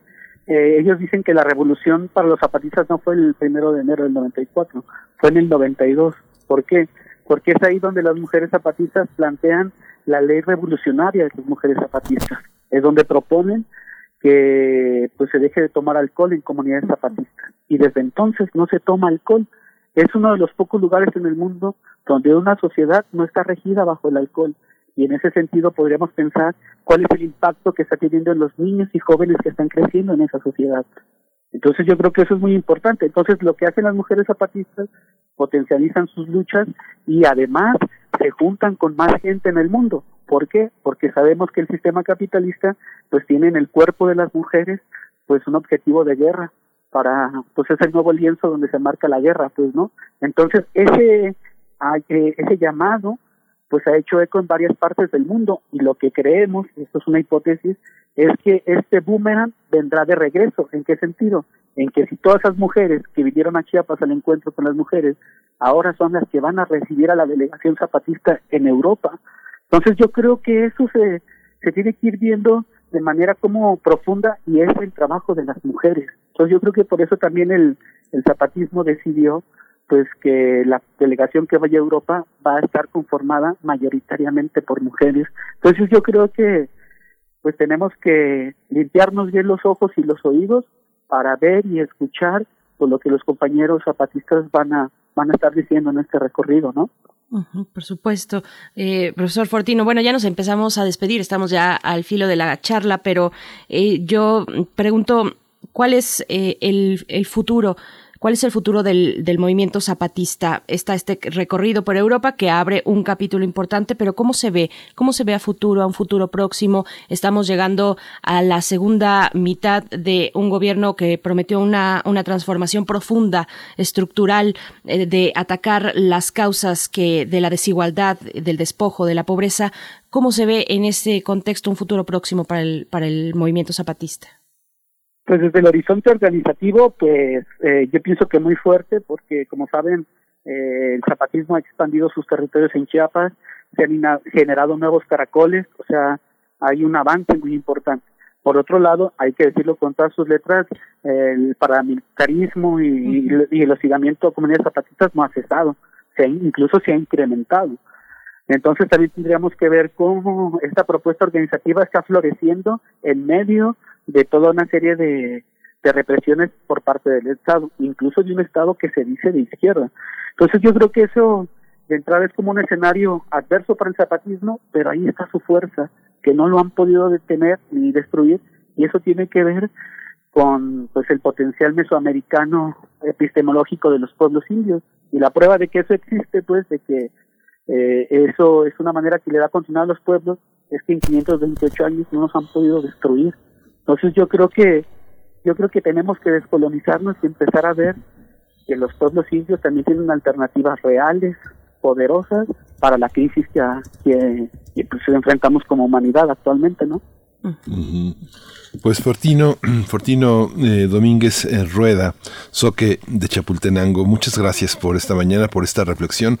Yo creo que es necesaria, sobre todo en un momento en el que Europa también es, es, es, es, un espacio en el que, como bien señalas, y creo que no se ha señalado en otros, en otros territorios, tiene a muchas mujeres que recibir porque fueron recibidas aquí y gran parte del trabajo que están haciendo es de reaprendizaje, de refundación y los niños y los jóvenes forman parte importante de toda esta, de toda esta transformación.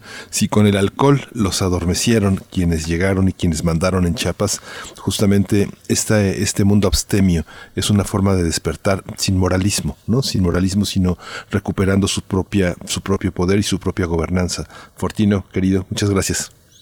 No, muchas gracias a ustedes y pues aprovecho para mandar un saludo a toda la gente del Centro de Lengua y Cultura Sote, a la gente de Chapultenango, Chiapas y a su diáspora, a toda la gente que está en Guadalajara, Estados Unidos, es un gusto estar acá con ustedes compartiendo la palabra. Gracias. profesor Fortino. Bueno, decir que muchos de nuestros radioescuchas estuvieron en ese momento, en, esa emblemática marcha, dice Refrancito por acá, hace 20 años, ahí andábamos, ahí estuvimos. En mi caso estuve en la ENA día y noche en la logística y apoyo para que pudieran pernoctar.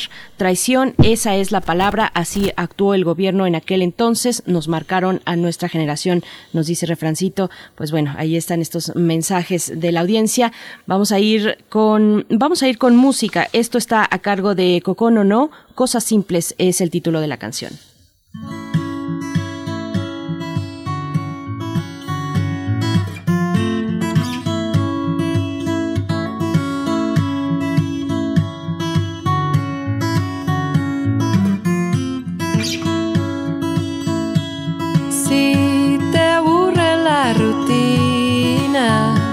Si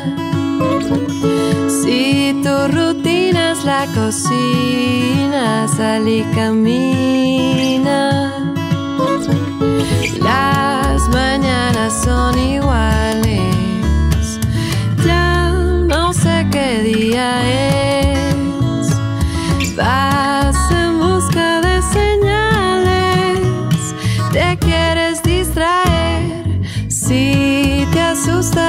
Costumbre, es lunes. Tienes que contar los días hasta el viernes. Quieres algo diferente, fuente de inspiración.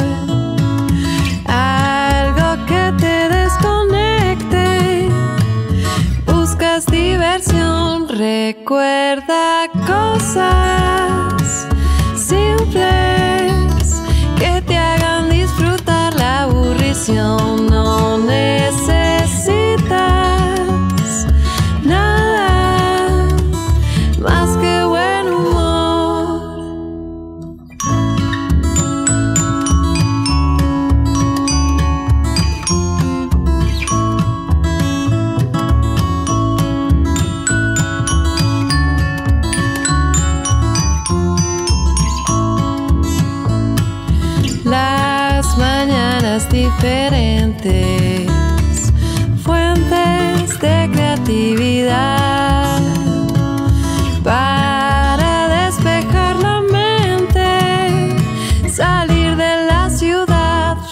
Recuerda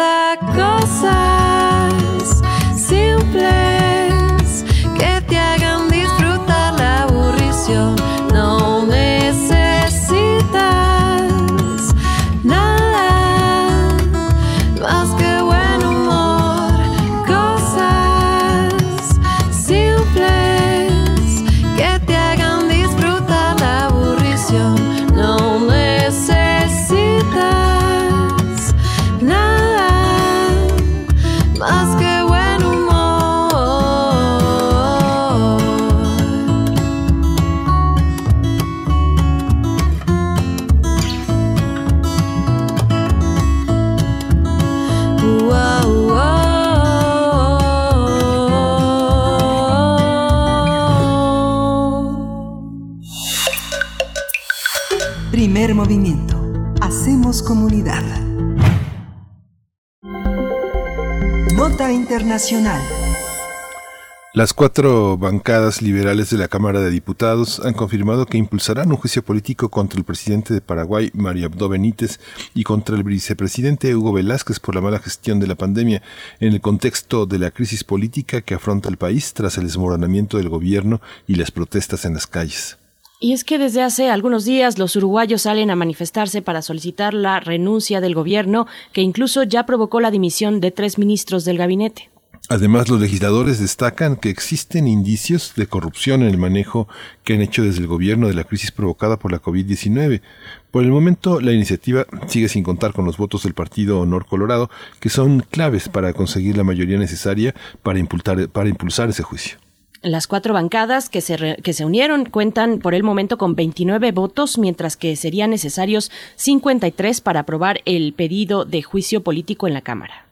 Vamos a conversar sobre estas protestas allá este, en, en, el sur del continente contra la corrupción y el manejo de la pandemia. Eh, está con nosotros ya Rubén Ruiz Guerra. Él es maestro en historia de América, es especialista en pluralidad religiosa, relaciones internacionales e historia de América Latina en los siglos XIX y XX. Él dirige el CIAL CUNAM y es profesor de la Facultad de Filosofía y Letras en esta casa de estudios. Bienvenido, Rubén Ruiz Guerra. Muchas gracias por estar con nosotros esta mañana. Hola Miguel Ángel, buen día. Hola Berenice, buen día también para ti. Es un gusto estar con ustedes y con el público de Radio Universidad. Gracias, maestro Rubén Ruiz. Bienvenido. Gracias por estar aquí. Bueno, pues coméntenos, por favor, cuál es el ambiente político, cuál es la configuración política en la que se dan, el contexto político en el que se dan estas eh, protestas en Paraguay. Hay varios elementos a considerar en este sentido, como ya lo dijeron en las notas previas a, que empezáramos a platicar. Hay una situación muy, muy fuerte, una tensión muy fuerte, una presión muy fuerte en contra del gobierno de Mario Abdo Benítez. Él es un, es un funcionario que resultó electo por el Partido Colorado, un partido que ha sido el partido dominante en la historia del Paraguay desde su fundación en 1887, solo que en este caso Abdo llegó eh, digámoslo así, sin el apoyo de su antecesor Horacio Cartes. Representan dos facciones, dos modelos distintos de hacer política, dos grupos distintos dentro del mismo Partido Colorado. Horacio Cartes, un, eh, un, un, un funcionario que además ha sido empresario particularmente de fútbol, que se va un poco más por el lado de la técnica, y Abdo es un eh, hijo de, es hijo del quien fuera secretario privado de Alfredo. Sus bases de apoyo y su cosmovisión son un poco diferentes. Esto ha generado que a lo largo de todo el gobierno de Abdo haya habido una confrontación fuerte con eh, su antecesor, quien es quien controla la parte mayoritaria, la parte fundamental del Partido Colorado. Por otra parte, ha habido, venido una creciente disgusto con el manejo que ha hecho Abdo en varios eh, temas eh, importantes. En la actualidad el tema del manejo de la pandemia ha sido uno de ellos. En este momento el país está a punto de entrar en una crisis puesto que ya prácticamente no hay espacios en, en los hospitales para los enfermos, aunque si vemos las cifras desde una perspectiva global pueden parecer muy pequeñas, estamos hablando de alrededor de 170 mil contagios y 3.400 muertes, en el, eh, visto en el contexto paraguayo, que es un país muy pequeño, 7 millones de habitantes, eh, sí es algo que golpea fuerte. El manejo de la pandemia ha implicado también, entre otras cosas, eh, problemas para el suministro de medicamentos. Prácticamente ya no hay medicamentos para combatir la COVID-19 y entonces esto ha propiciado un mercado negro. Habría que preguntarse de dónde salen los medicamentos que están en el mercado negro y prácticamente no tienen vacunas. Actualmente han recibido 24 mil vacunas en total, 20 mil una donación del gobierno vecino de Chile y 4 mil de las Sputnik V.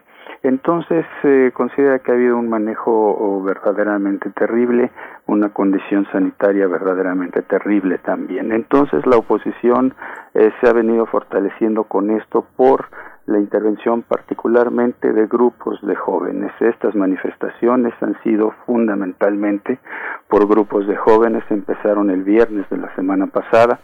Eh, hay cifras muy discordantes en términos de cuál ha sido la participación en estas manifestaciones. Hay quienes minimizan la primera que hubo cinco mil, hasta quienes dicen que hubo 45 mil participantes. Ha habido una represión sensible, ya se cuentan varias decenas de heridos, algunos de gravedad, un fallecido. Entonces es una situación realmente compleja para para, para el presidente Abdo, la salida que ha buscado en primer lugar ha sido la remoción de algunos de los integrantes de su gabinete, en particular el encargado de salud, y entonces todo esto va impulsando, va ampliando la posibilidad de que la oposición se fortalezca y esto se muestra ya en esta solicitud del juicio político. También, como lo dijeron ustedes ya en, la, en, en las notas iniciales, es difícil que esto pueda suceder, puesto que a pesar de sus diferencias con su, predecesor Horacio Cartes, este ya ha anunciado que no va a apoyar el juicio político. Sin el apoyo de Cartes no habrá una condena a Mario Abdo. Sí, esta situación eh, que vive que vive Paraguay, eh, maestro Guerra, ¿cuál es eh, cómo cómo está ubicada este geográficamente? ¿Cuáles son los sectores que auténticamente fuera de esta lucha política se han manifestado abiertamente en descontento por el manejo de la pandemia. ¿Cómo ubicar a Paraguay en este sentido geográficamente? Porque bueno, no es lo mismo estar en, Chile, eh, en Argentina o, o, en Perú, que marcan también como un, un eje. Aquí Paraguay está situado en otras condiciones este, geográficas y de acceso a desde la vacunación hasta la atención, ¿no? Eh, por supuesto, sí. Eh, Paraguay es uno de los dos países mediterráneos de América del Sur, junto con Bolivia, que no tienen un acceso directo al mar, aunque bueno, Paraguay cuenta con, con el río que este, da una, una posibilidad, pero eso se refleja, por ejemplo, en su comercio, ¿no? Prácticamente la mitad del comercio exterior paraguayo es con sus vecinos inmediatos, que son unos gigantes comparados con, con, con el Paraguay, que son el Brasil con más de 200 millones de habitantes y Argentina con cerca de 60 millones de habitantes y con mercados muy importantes los dos. Eh, Paraguay, aunque ha crecido de una manera muy impresionante a lo largo del siglo XXI, su Producto Interno Bruto ha estado creciendo alrededor del 4% en promedio anual, lo cual es muy alto. Tengamos en cuenta que la región latinoamericana ha crecido en promedio un 2, 2.5% anual en este, en este siglo XXI. Eh, ha tenido muy buen desempeño en términos macroeconómicos, el crecimiento del Producto Interno Bruto, por ejemplo, pero es una sociedad profundamente, profundamente desigual. Los dos principales productos eh, de exportación del Paraguay son, por una parte, la soja y por otra parte, la carne del ganado vacuno. ¿Y esto qué significa? Significa la propiedad de la tierra, tener control de la tierra y esto y el control de la tierra está profundamente concentrado en el Paraguay. Ahí particularmente los sectores eh, eh, rurales están muy muy abandonados en este sentido. Eh, no hay una industria particularmente importante también, entonces tenemos una cantidad de población bastante bastante amplia, estamos hablando de que el nivel de pobreza es de alrededor del 25-26% de la población, pobreza extrema el 14%, y lo interesante en este caso es que han sido en primer lugar los sectores urbanos eh, desfavorecidos los que se han estado manifestando y eso es algo que llama mucho la atención. Ya las protestas están saliendo del ámbito de la capital Asunción y se están produciendo también en algunas poblaciones del interior y esto mm, muy probablemente le dará también un, un impulso muy eh, eh, muy importante. Estamos hablando entonces de que muy probablemente los sectores rurales también en un momento determinado puedan incorporarse en este tipo de protestas. Maestro Rubén Ruiz, bueno, una entre las eh, pancartas y las consignas que se leen se, se puede ver, eh, por ejemplo, dicen, no somos ni de izquierda ni de derecha, somos los de abajo y venimos por los de arriba. Se están movilizando a través de un hashtag, varios, pero uno de ellos particularmente que es hashtag estoy para el marzo 2021 o estoy para el marzo Paraguay 2021. Y, y, bueno, vemos ahí esta protesta donde la consigna de los que se mantienen es todos los días hasta que renuncien. ¿Cómo, cómo ver eh, un poco la, esta tensión que se está generando, además, bueno, en medio de, una pandemia, que, que, es a la vez su, su protesta, parte de la protesta, la gestión de la pandemia, incluso con apuntan a indicios de corrupción, pero por otro lado también, bueno, la necesidad de mantenerse con esa distancia social, ellos dicen todos los días hasta que renuncien. Eh, el gobierno de Apple ha tenido muchos problemas, eh, en parte por su distanciamiento con su predecesor, pero ha habido algunos errores muy, muy importantes. Hay quienes hablan de que el gobierno de, de, Abdo es un gobierno más de amiguismos, que más se sostiene por los compromisos políticos de una vieja clase política heredada desde el periodo de la dictadura de Stroessner. ¿no? Entonces ese es uno de los elementos que es importante. En el año 2019 hubo un conflicto también muy, muy fuerte, tal vez, eh, eh bueno, muy, muy fuerte que se generó a partir de un acuerdo secreto con el Brasil por la distribución de la energía excedente de la producción de la presa de Itaipú, que es una de las presas más grandes y que genera más energía eléctrica en el mundo, literalmente. Entonces fue un acuerdo que al parecer fue muy eh, eh, contrario a los intereses paraguayos, era un acuerdo secreto, se destapó de una manera eh, eh, eh, bueno, los, los medios en un momento determinado lo hicieron y eso generó una crisis, un, una confrontación entre Cartes y Abdo y también renuncia de integrantes del, eh, del gabinete hasta que Abdo tuvo que echar para atrás el acuerdo. Entonces estamos hablando de un presidente que ha sido profundamente cuestionado a lo largo de su gestión. En el primer año de gobierno tuvo más del 60% de rechazo en la población en el primer año de gobierno. Entonces estamos hablando de alguien a quien le ha costado mucho trabajo irse apoderando de las líneas, de los mecanismos de poder en, ese país. Y el hecho de la, de la profunda desigualdad y sobre todo eh, eh, eh, la inequidad en algunos temas nodales pesa muchísimo. Por ejemplo, eh, el Paraguay es un país que es eh, muy generoso en términos fiscales. Eh, no había impuestos sobre la renta, los impuestos que se pagaban eran muy, muy escasos y la fuente fundamental de ingresos para el gobierno era el IVA, que sabemos que son impuestos regresivos, puesto que a quienes menos tienen son los que proporcionalmente más pagan ese impuesto que se paga por todos los artículos que se, que se compran. Entonces eso es una carga muy importante. Ado intentó una reforma tributaria muy, muy tenue, muy, muy, muy, muy pequeña. La logró pasar en el año 2019, pero esto nos muestra de una manera muy clara cómo la inequidad, la desigualdad está pesando sobre todo sobre esos sectores más desprotegidos de la sociedad paraguaya. Esta, esta visión que se tiene ahora de este proceso político eh, en, Paraguay, eh, ¿crees que, crees que tenga salida, este profesor? ¿Crees que haya en, en este último año de, de pandemia elementos que permitan tener una percepción de cómo se vive políticamente la calle? Porque bueno, no solamente es el legislativo, sino también eh, la, la parte que con todo y que son lejanas las elecciones, todavía hay una, hay una parte que está sosteniendo al legislativo en, el, en, en, ese recinto, que es la calle. ¿Cómo está? ¿Cómo está la sociedad paraguaya? ¿Está abatida? ¿Está participante políticamente?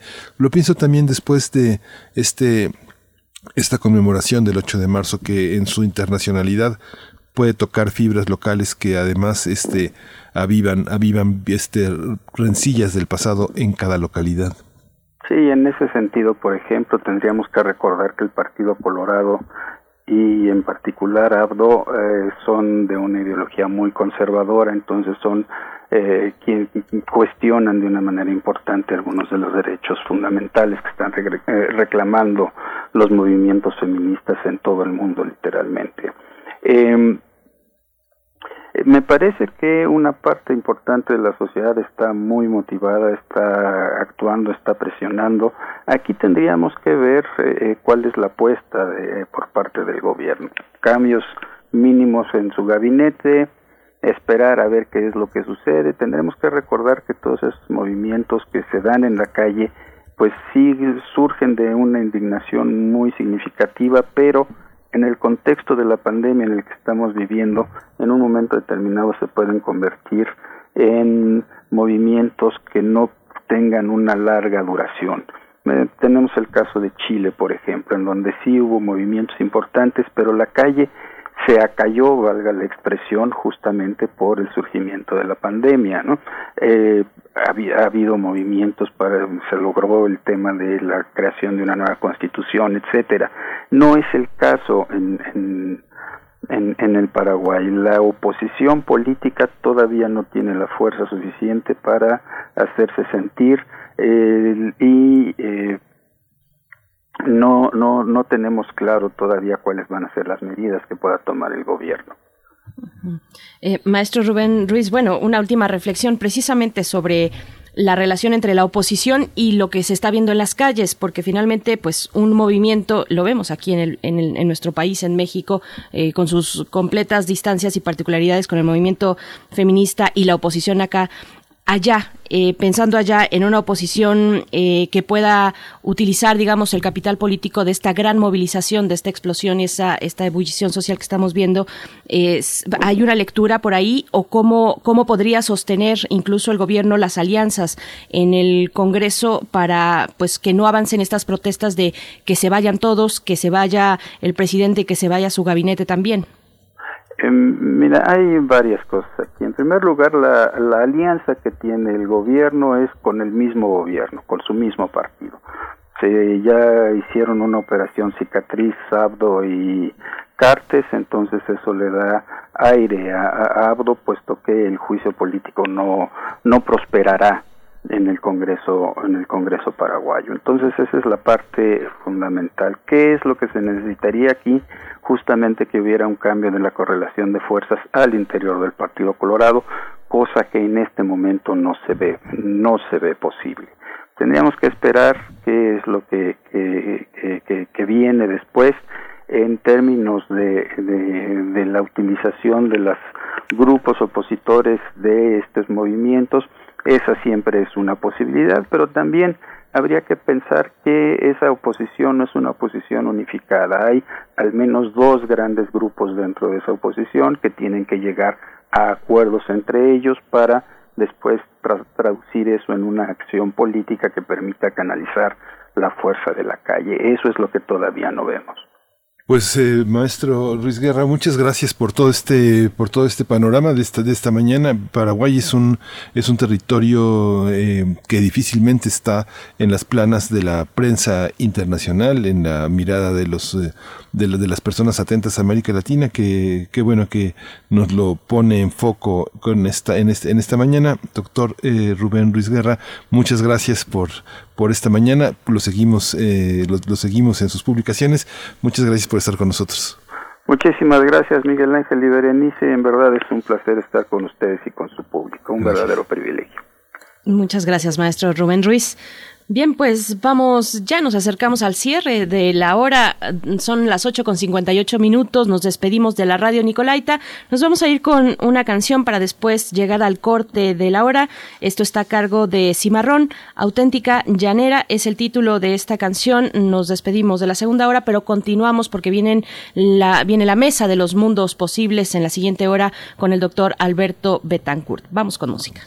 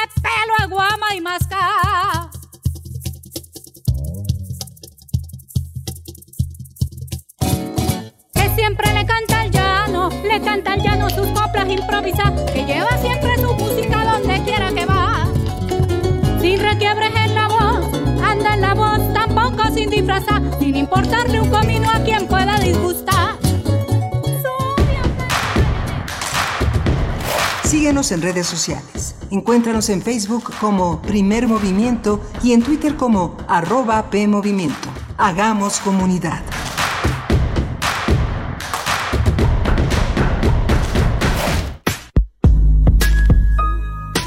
Para entender que el diálogo genera espacios colectivos y que la violencia no es opción, escuchar y escucharnos, construyendo igualdad, con María Amalia Fernández. Miércoles 10 de la mañana por Radio UNAM. Experiencia Sonora. Gracias por el super, mija. Saliste para ayudar a otros. Doctora Ruiz. Saliste por tu compromiso con tu comunidad. Ya quedó listo su Saliste teléfono. para que todo siga funcionando bien. Saliste por la gente que te necesita. Que te vaya bien, mi Saliste amor. por tu familia. Por esas mismas razones, te pedimos que tomes tu cubrebocas y salgas a votar. Solo tu voto decide quiénes ocuparán los más de 21 mil cargos de elección popular en el 2021. Este 6 de junio, el voto sale y vale. Contamos todas, contamos todos. INE. En este periodo electoral, la Fiscalía General de Justicia del Estado de México, a través de la Fiscalía Especializada en Materia de Delitos Electorales, te brinda atención en caso de ser testigo o víctima de un delito electoral. Ofrecerte dinero a cambio de tu voto, recoger tu credencial para votar, condicionar tu voto mediante cualquier presión o amenaza. Son solo algunos de ellos. Infórmate. Cualquier anomalía, repórtala al 01800 7028 770 en nuestras redes sociales o en la aplicación móvil FGJ Domex, disponible de manera gratuita. En Morena seguimos haciendo historia y estamos listos para seguir luchando por un país más justo e igualitario. Nos mueve la fuerza, el entusiasmo y las causas de la gente para demostrar de nuevo que el pueblo es el que manda y juntos consolidar la cuarta transformación. Este movimiento le pertenece a millones de corazones unidos en un mismo sentimiento, el compromiso de transformar a México. Juntos vamos a defender la esperanza. Morena.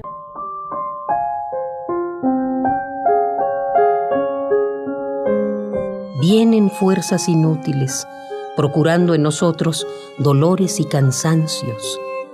Dioses que nos quitan de la mano como a un borracho indolente la copa de la alegría.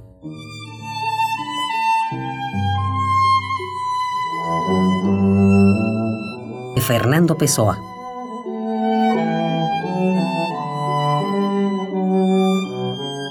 Radio UNAM, Experiencia Sonora. Nos dicen conservadores porque sacan provecho dividiendo a los mexicanos. Dicen que soy conservador porque quiero conservar mi trabajo y el de mi gente. Dicen que soy conservadora porque quiero conservar el medio ambiente. Dicen que soy conservadora porque quiero conservar mi salud y la de mi familia. Conservadores, somos todos.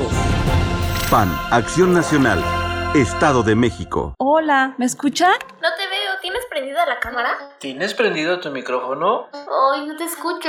No pudiste juntarte con tu familia, pero igual se mantuvieron unidos. La contingencia sanitaria nos ha limitado, pero el INE quiere asegurarse que tu opinión cuente. Por eso si tu INE venció en 2019 o 2020, igual te servirá para votar y como medio de identificación hasta el 6 de junio de 2021. En 2021, el voto sale y vale. Contamos todas, contamos todos. INE.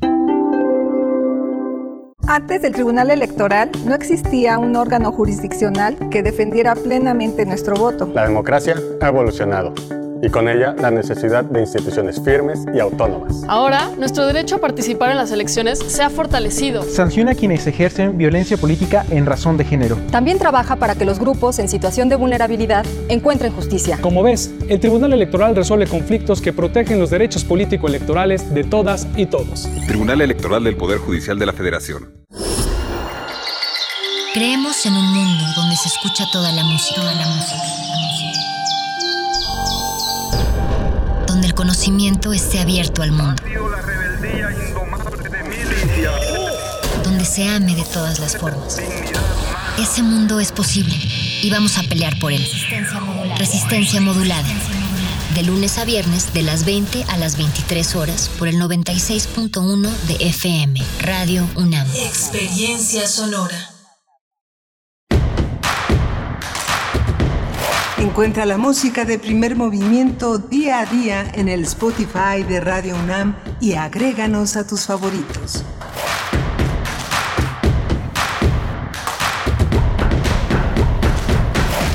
Hola, buenos días. Ya regresamos a la tercera hora de primer movimiento en este jueves 11 eh, de marzo a las 9.05 de la mañana para compartir con ustedes todas tres horas de contenidos y de imaginaciones que todo este equipo de primer movimiento hace posible todos los días. Frida Saldívar en la producción ejecutiva, Violeta Berber en la asistencia de, producción y está Socorro Montes en, la, en los controles técnicos de la cabina, mi compañera Berenice Camacho del otro lado del micrófono. Buenos días. Querido Miguel Ángel, Querido Miguel Ángel, muy buenos días. Buenos días a nuestra audiencia en esta tercera hora, a las nueve con seis minutos de la mañana. Creo que es Arturo González. Ah, sí, está Arturo esta González, mañana. Sí. en los controles allá en cabina, pero de nuevo estamos a ciegas, adivinándonos a veces un poco, pero con mucho gusto de acompañarles cada mañana.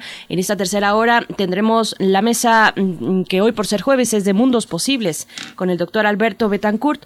Nos propone un tema, un tema mm, que, que ojalá ustedes también eh, quieran participar a través de redes sociales con sus comentarios. El segundo tramo de la 4T es, eh, bueno, este amplio y, muy, y muy diverso, de, temas muy diversos, algunos polémicos, eh, pero, pero finalmente ahí está, eh, llegando hacia este segundo, esta segunda etapa, esta segunda parte del gobierno de Andrés Manuel López Obrador con, pues, esta promesa del cambio profundo de una cuarta transformación. Vamos a ver cómo, cuáles son los ángulos que nos propone para abordar este tema tan amplio el doctor Alberto Betancourt, eh, que ustedes lo conocen, es doctor en historia, profesor de la Facultad de Filosofía y Letras de la UNAM, coordinador del Observatorio del G20 también ahí en Filosofía y Letras. Así es que, bueno, tenemos eh, esta hora que viene, que viene, digamos, interesante eh, los planteamientos que podamos hacer en esta mesa, Miguel Ángel. Sí, justamente, y, y al final del programa vamos a tener la presencia nuevamente, como cada 15 días, de Alicia Vargas Ayala. Ella es directora del CIDES, YAP, un centro interdisciplinario para el desarrollo social, e integra también el Consejo Directivo de la Redim. El tema que escogió hoy es la agenda pendiente para el cumplimiento de los derechos de niñas, adolescentes y jóvenes en México. No quita el dedo del renglón en un espacio, en una problemática en la que no podemos, este, aflojar ni un solo momento porque está permanente, los niños están en casa y están, están en las calles además. Así es, así es. Bueno, pues esto para la hora, nuestra última hora del día de hoy, jueves. Decir nada más antes de irnos a la poesía necesaria, desde el día de ayer hacia la noche, eh, pues empezó a circular en redes sociales una hoja con algunas estimaciones de, de las, eh, digamos, los porcentajes de las encuestas internas de Morena en Guerrero para determinar quién será el candidato o candidata a gobernador por ese estado, es una, son resultados, digamos,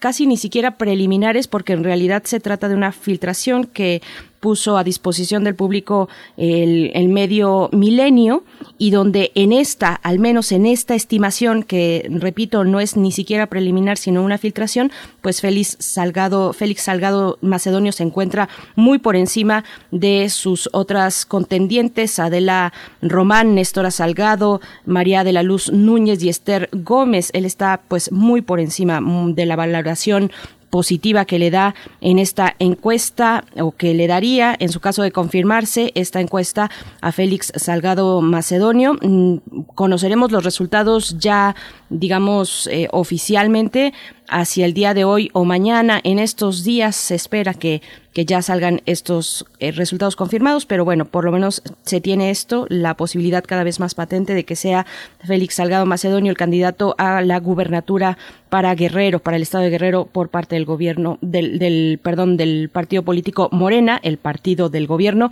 Así es que bueno, ahí dejamos esta cuestión Miguel Ángel para irnos con la poesía. Sí, vámonos. Primer movimiento. Hacemos comunidad. Es hora de poesía necesaria.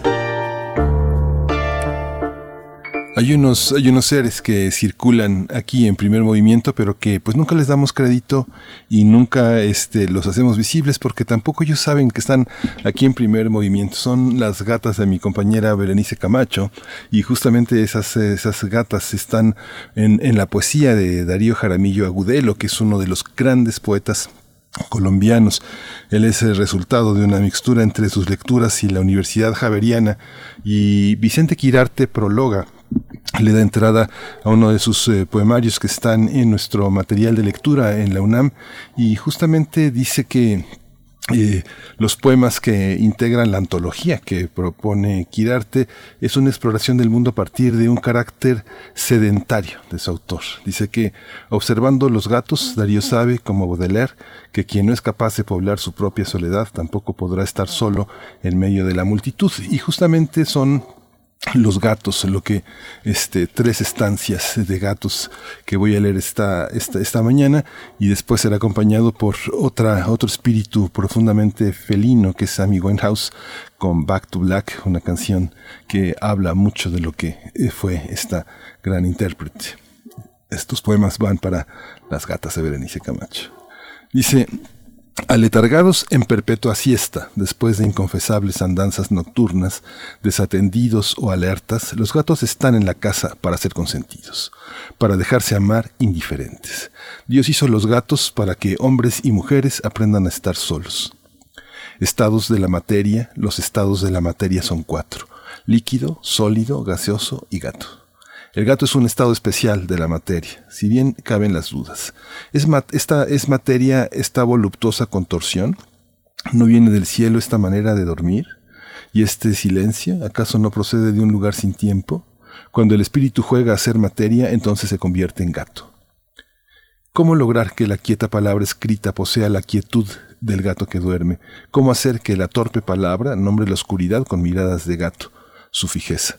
De qué manera conseguir palabras con la tersura de la piel de gato, a veces pocas palabras uña de gato y otras muchas más con el movimiento del gato, su sigilo, su distancia, cómo decir palabras que posean el silencio del gato, cómo hacer que la palabra me contenga y yo desaparezca, hecho silencio, como se desvanece entre la noche un gato.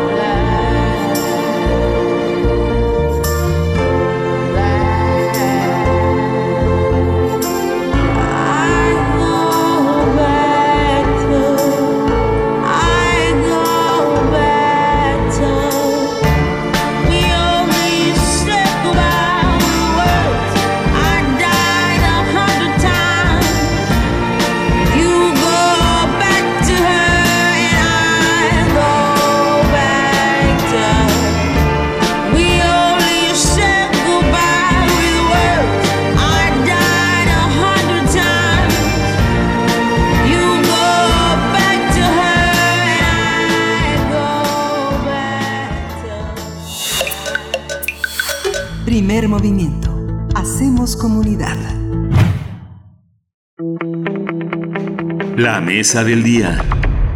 Querido doctor Alberto Betancourt, muy buenos días. Qué gusto escucharte esta mañana. El doctor Alberto Betancourt, profesor de la Facultad de Filosofía y Letras de la UNAM, coordinador del Observatorio del G20 también ahí en Filosofía, para hablar del segundo tramo de la cuarta transformación. Alberto Betancourt, ¿cómo estás? Bien, muchas gracias, Berenice, Miguel Ángel, eh, amigos de Primer Movimiento. Qué gusto saludarlos. Muy buenos días. Gracias, Alberto. Buenos días. Buenos días, te escuchamos. ¿Por dónde le entramos a tremendo tema? Pues vaya que es un tema complicado y al mismo tiempo vital, ¿no? Es un tema que tiene que ver con cómo interpretamos la realidad política de nuestro país, cómo nos posicionamos para tratar de incidir y lograr un cambio. Y en ese contexto, pues yo quisiera decir que pues es muy importante pensar críticamente al Estado, criticar al capitalismo mexicano y construir colectivamente una auténtica hegemonía alternativa. Y en ese sentido pues yo creo que es muy importante el ejercicio que realicemos eh, diversas organizaciones, ciudadanos, profesionistas, movimientos desde la sociedad civil pensando cómo incidir y cambiar cualitativamente las relaciones con el Estado mexicano, particularmente con el gobierno, con la presidencia de la República. Y en ese sentido, Berenice, como muy bien acabas de anotar, pues es muy importante entrarle a este tema, aunque sea tan arduo. La 4T está entrando en un segundo tramo, en un primer momento, todavía antes de la toma de posesión, cuando el presidente Andrés Manuel López Obrador se reunió con sus legisladores, eh, tanto de la Cámara de Senadores como de la Cámara de Diputados, pues él desde el principio, digamos que tenía una idea muy clara de lo que quería hacer. Eh, creo que es un eh, político que tiene un gran conocimiento del Estado, que conoce muy bien las instituciones y que había estado pensando mucho cómo implementar su programa de gobierno. Y pues él planteó en esa primera reunión que tuvo con los legisladores que la 4T o la digamos autodenominada 4T, yo creo que ya la, la nominación definitiva pues la dará la historia, veremos si se queda en una consigna, digamos en un lema gubernamental o si efectivamente pues logra realizar transformaciones más profundas. Pero en esa ocasión él planteó que su gobierno tendría tres etapas. La primera que sería un momento de preparación, la segunda que es en la que estamos entrando, que sería el momento de la de las reformas, de los eh, logros de las transformaciones más profundas que se propone y la tercera que sería la del blindaje, la de tratar de lograr que independientemente de los resultados electorales de la próxima contienda presidencial se amarren las reformas y logre eh, evitarse que se desmantelen rápidamente. Pues estamos entrando a este segundo tramo que concibió el presidente de la República y ahora pues yo diría que estamos en un, o no ahora, creo que en estos dos años, y creo que eso se va a intensificar en este segundo tramo, en estos eh, años tres y cuatro del gobierno del presidente Andrés Manuel López Obrador, pues yo diría que estamos en una situación contradictoria o muy contradictoria y compleja.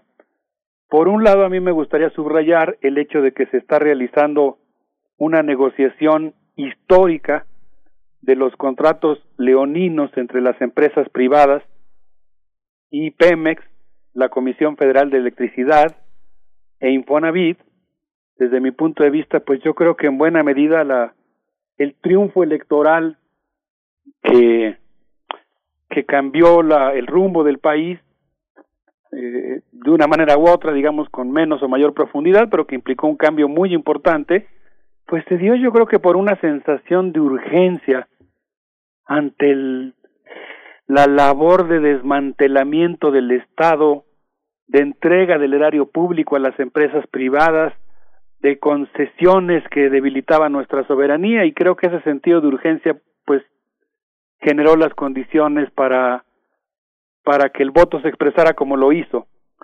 Y creo que una de las eh, medidas importantes que se están tomando, aunque pues creo que vale mucho la pena analizarlas, pero que son históricas, y que apuntan en el sentido de revertir los daños causados como lo dijo la, editorial de la jornada por la noche neoliberal, pues tiene que ver con estas renegociaciones que permiten reflotar un poquito, darle un poco de alivio a estas eh, dos empresas y esta institución pública que es Infonavit.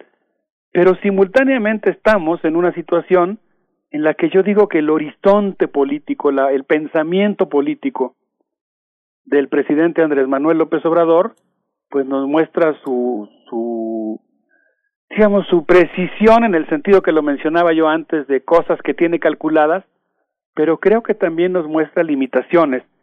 Creo que es un horizonte político que tiene limitaciones tan importantes como las que se manifestaron reiteradamente, por lo menos tres o cuatro veces la semana pasada, en relación a su inexplicable resistencia a una mínima simpatía, eh, a una mínima, digamos, a un mínimo reconocimiento de las demandas del movimiento feminista, y tiene limitaciones en otros casos. Yo, por ejemplo, quedé realmente asombrado, pues, de ver, por ejemplo, eh, que en tres o cuatro ocasiones, quizá por la aprobación de la de la nueva ley de energía eléctrica, pero esta, digamos, esta idealización del de la presidencia de Adolfo López Mateos, que para mí pues resulta extraordinariamente emblemática de las limitaciones que tiene también el horizonte político que se ha planteado el presidente. Lo citó en tres ocasiones como uno de los mejores presidentes de México, en alusión desde luego a, la nacionalización de la industria eléctrica, pero también a otros temas que él mencionó, y pues la verdad, creo que ya lo había dicho alguna vez al aire, pero ahora me gustaría detenerme un poco en este comentario. Pues la verdad es que yo creo que no se puede eh, omitir, por lo menos ese es mi caso, cuando se menciona el nombre del presidente Adolfo López Mateos, pues también recordar la feroz represión en contra de los maestros eh, iniciada a partir de septiembre de 1958, todavía digamos en el momento de la transición de Ruiz Cortines a López Mateos, pero después la brutal represión en contra de los ferrocarrileros a partir del 25 de febrero de 1959. Entonces, un primer comentario que haría yo, sé que entre todos tenemos que echarle montón al análisis de una situación política tan compleja como la que vivimos hoy, pero yo diría que estamos en una situación, pues digamos, eh, oximorónica, con un oximorón, en el sentido de que hay algunos aspectos, sin duda, desde mi punto de vista, positivos, como es la renegociación de estos contratos leoninos, pero también elementos pues extraordinariamente preocupantes en los que la sociedad mexicana pues tiene que hacer oír su voz y exigir un cambio de rumbo. Berenice Miguel Ángel. Sí, es muy fuerte esto que comentas, Alberto, porque eh, es una, es una visión, eh, ay, perdón, se abrió el micrófono un poco tarde, pero te comentaba que es muy fuerte esto que comentas porque es una situación que me parece un guiño, una coquetería del presidente con los pristas. Yo creo que es una manera de decir, como lo dijo cuando presentó las opiniones de Silva Herzog en relación a la, a la, nota que mostró eh, frente a la prensa de la Auditoría Superior de la Federación, que dijo este, que al abuelo de Silva Herzog, el comentarista político de hoy, le daría vergüenza hacer, eh, ver, ver, ver a su nieto. Son estas partes ideológicas. Fíjate que dos escritores con los que en su momento eh, tuve oportunidad de hablar largamente sobre los temas de los sexenios. Uno era Carlos Fuentes, que decía que había que ver los matices, los claroscuros del sexenio de Díaz Ordaz, que consideraba que sin esos claroscuros era difícil entender cómo el México de principios de los 60 se había desenvuelto como había sido. Y el otro fue Fernando del Paso Hablábamos de una de las novelas emblemáticas, la primera novela de Fernando del Paso, de José Trigo, La sombra de López Mateos del autoritarismo, está sobre ese, sobre ese mundo de José Trigo, del movimiento, de los movimientos eh, magisteriales, médicos y, y de ferrocarrileros que este, esa, esa administración este, reprimió de una manera tremenda. Yo creo que está gran parte de nuestra literatura, ese, ese, ese sexenio que tú refieres ahora, y que es tan turbio, que es tan, este, sí me parece un poco este, exagerado que eh, AMLO lo defina de esa manera. Yo creo que no lo aplaude, pero el guiño es para los pristas incongruentes, incoherentes y que parece que desconocen la historia de los logros que trataron de promover durante 70 años Alberto, ¿no? Eh, así es, yo creo que qué vocación tan interesante haces de José Trigo, esa reconstrucción de la ciudad, eh, de la atmósfera que vivía la ciudad también en ese, en ese contexto de las grandes y heroicas movilizaciones protagonizadas entre otros por dirigentes como el profesor Otón Salazar, a quien tuve pues el gusto de conocer, de acompañar en muchas ocasiones en la montaña roja de Guerrero, y desde luego de dirigentes como Demetrio Vallejo, como Valentín Campa. En, este caso, digamos, y sin, sin desviarnos un poco de la, de la, del balance, pero sí acotando la importancia que tiene, pues, no sé, darle significado y el peso que tiene estas continuas evocaciones, pues creo que, que estamos ante un pensamiento que, o una acción política que es en muy buena medida contradictoria. Eh, yo diría que en parte, eh, pues, el presidente encabeza en muy buena medida pues una eh, política que continúa eh, el estado de competencia y la refuncionalización de México al gran capital a partir de los megaproyectos como el corredor industrial energético interoceano transísmico, cuya carretera transísmica, por cierto, se encuentra bloqueada por la Unión de Comunidades Indígenas de la zona norte del Istmo para exigir su derecho a una auténtica consulta, o el tren Maya que hemos mencionado en repetidas ocasiones, donde empresas como Steel Dynamics o Columbia City o la gigante Angan Group, eh, con sede en Panchigua, China, pues van a sentar sus reales. Y al mismo tiempo que eso es lo que yo creo que vuelve compleja la situación, pues están realizando algunas tareas históricas como son, por ejemplo, las de frenar las aristas más filosas del neoliberalismo, y reconstruir elementos de la soberanía nacional, como ocurrió con la terminación de los contratos leoninos que sangraban a Pemex. De hecho, el día 3 de marzo se llegó a un acuerdo con la empresa Odebrecht. Insisto en que son temas que por un lado son históricos, son conquistas, revierten la noche neoliberal, pero al mismo tiempo pues habría que ver con más detalle a ver exactamente cómo es que se que se está negociando.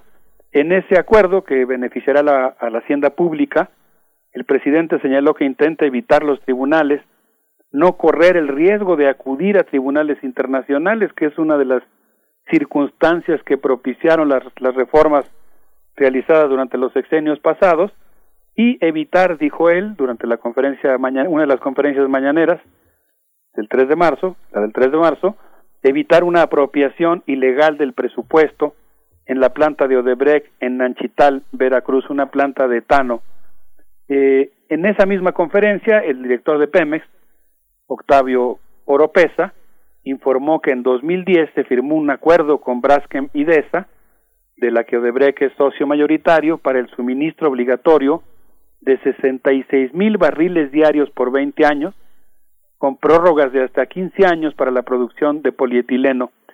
Y el director de Pemex explicó que esta gran empresa mexicana no cuenta con la cantidad suficiente para cubrir el contrato, desabastecía sus propias plantas y debía pagar el costo de transporte. Además, por cada barril no suministrado, Pemex debía pagar casi el 200% de lo no cumplido, lo cual pues implicaba condiciones realmente muy desiguales para eh, la empresa mexicana. Entonces, bueno, pues eh, vemos esta situación contradictoria, ¿no? Como por un lado se está realizando un gran proceso de, sub, de subsunción del sureste mexicano y del istmo de Tehuantepec al gran capital internacional y por otro lado, pero no aunque aunque sea digamos solamente limar las aristas más filosas, pues están tomando algunas medidas que revierten pues por lo menos las formas más escandalosas de saqueo. Doctor Alberto Betancourt, esta misma semana comentábamos aquí en Primer Movimiento sobre, sobre el tema del litio, del yacimiento, o los grandes yacimientos que se consideran eh, de litio en el norte del país y cómo también se eh, empiezan a tomar medidas desde el gobierno federal al respecto para eh, una especie de nacionalización o bueno, de acotar al menos frente a esta evidencia de contratos leoninos eh, acotar la acción de empresas extranjeras. Eso por un lado, pero por otro, yo te pregunto cómo lees las reacciones del presidente respecto al movimiento feminista. A mí me sorprende que el presidente no, no vea o no quiera ver que el movimiento feminista persigue en el fondo causas muy similares. Eh, muchas feministas votaron, votamos por la 4T, no en esta, eh, en solamente en esta, en la pasada elección, sino en las tres anteriores. En fin, ¿cómo, ¿cómo lo ves? Yo no veo una distancia irreconciliable, pero el presidente al parecer no, no lo quiere ver no lo no, no decodifica la magnitud y la legitimidad del movimiento de las mujeres. ¿Cómo lo ves? Una vez escuché decir a mi, a mi gran amigo muy querido Luis Villoro, decir que alguien dijo en algún momento, así en una coyuntura en la que estábamos, pues creo que justamente en la marcha El color de la tierra o en algún momento así muy cercano a esa marcha, estábamos discutiendo algo y alguien dijo, es que esta es la última oportunidad para resolver tal problema y él dijo con esa sabiduría que lo caracterizaba o que lo caracteriza todavía en sus escritos, dijo, espero que, que no, siempre hay otra oportunidad.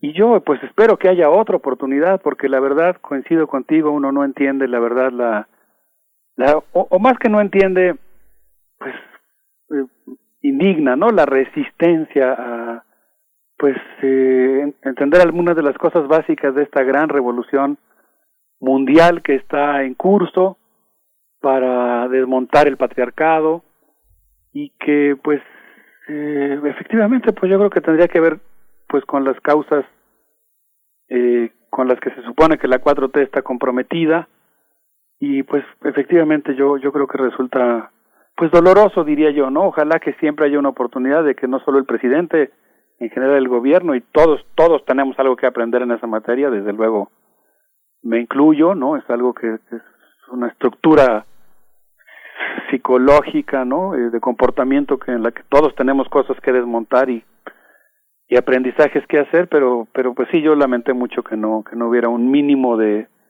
de respeto hasta incluso diría yo de pragmatismo, ¿no? Respecto a lo que es a lo que se espera, ¿no? Digamos a lo que se necesita. Así es.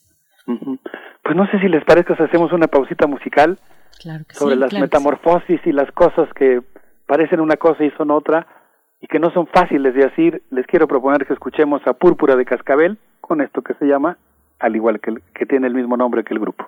Vamos.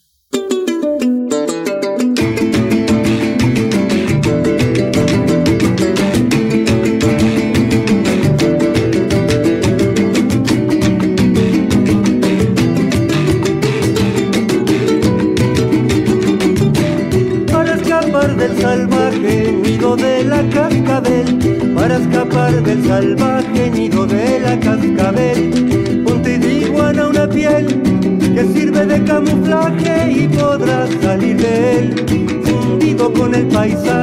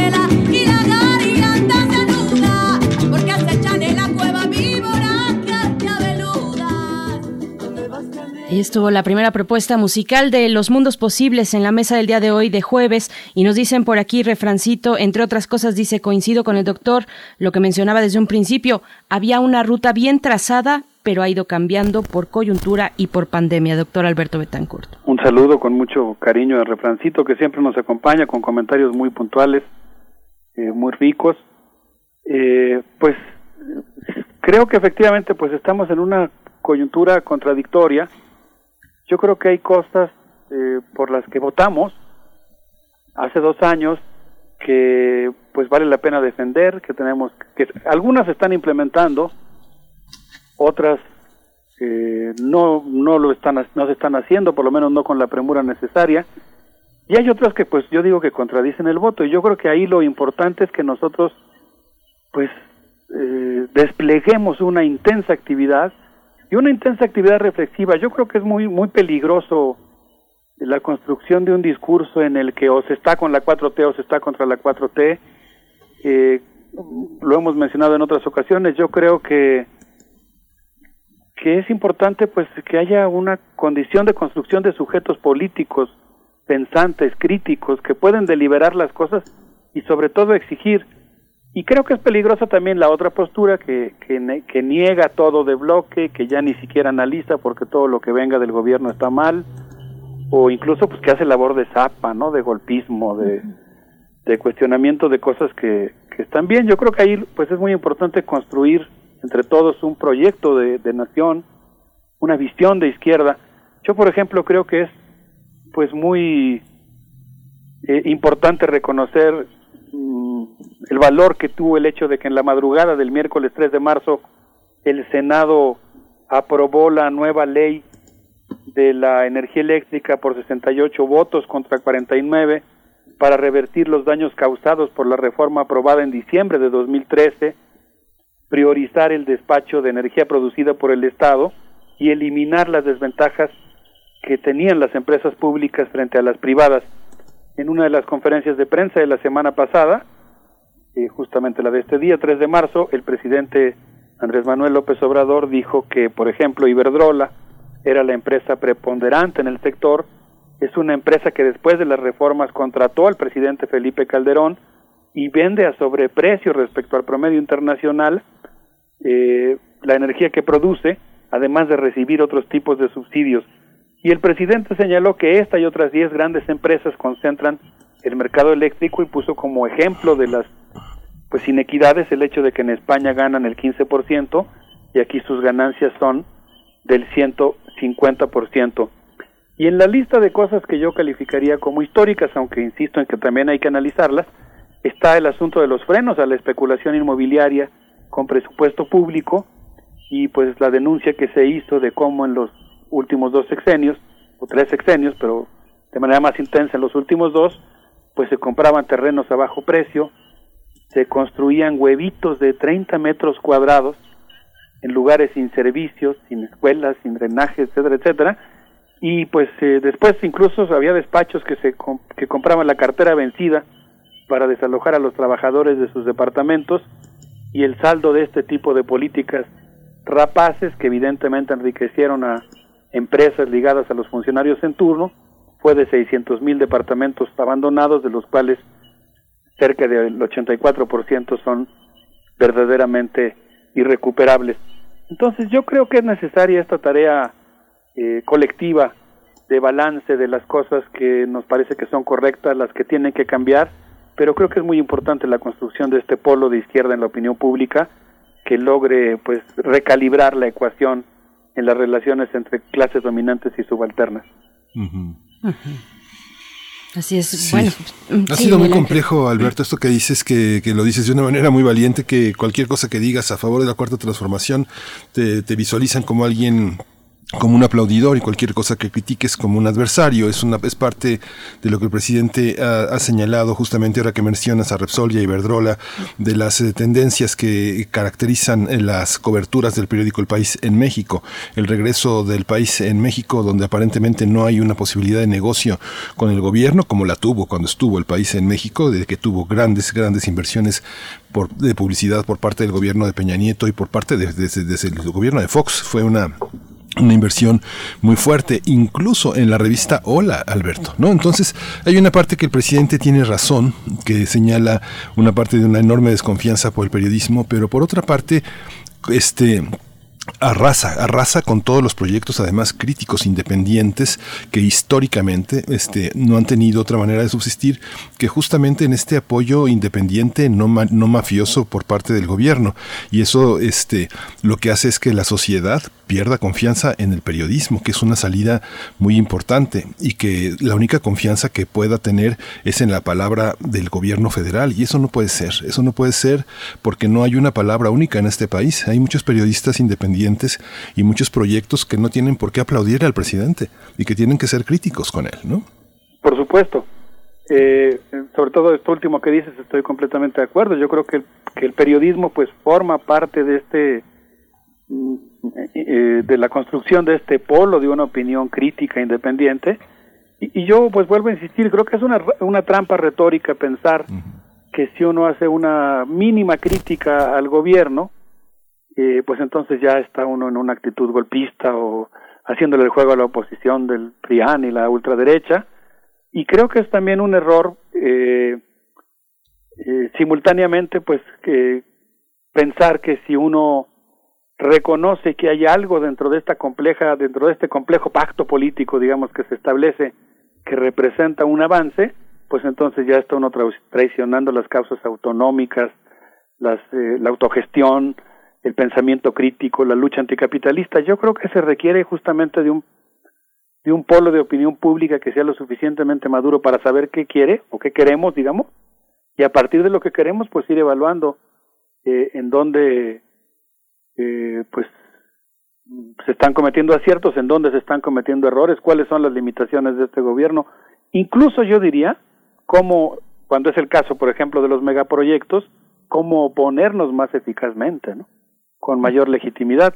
Pero bueno, coincido contigo, creo que en ese, en ese sentido, pues la prensa eh, juega un papel fundamental y efectivamente, pues creo que sí hay pues una, una transformación, una mutación, digamos, de las relaciones entre la prensa y el gobierno que ha causado muchas ámpulas y por otro lado, pues que a veces sí significa un reto, porque creo que también hay periodistas que han entendido ahora como que estar con el cambio pues significa estar siempre de acuerdo y convertirse en una especie de, de aduladores, ¿no?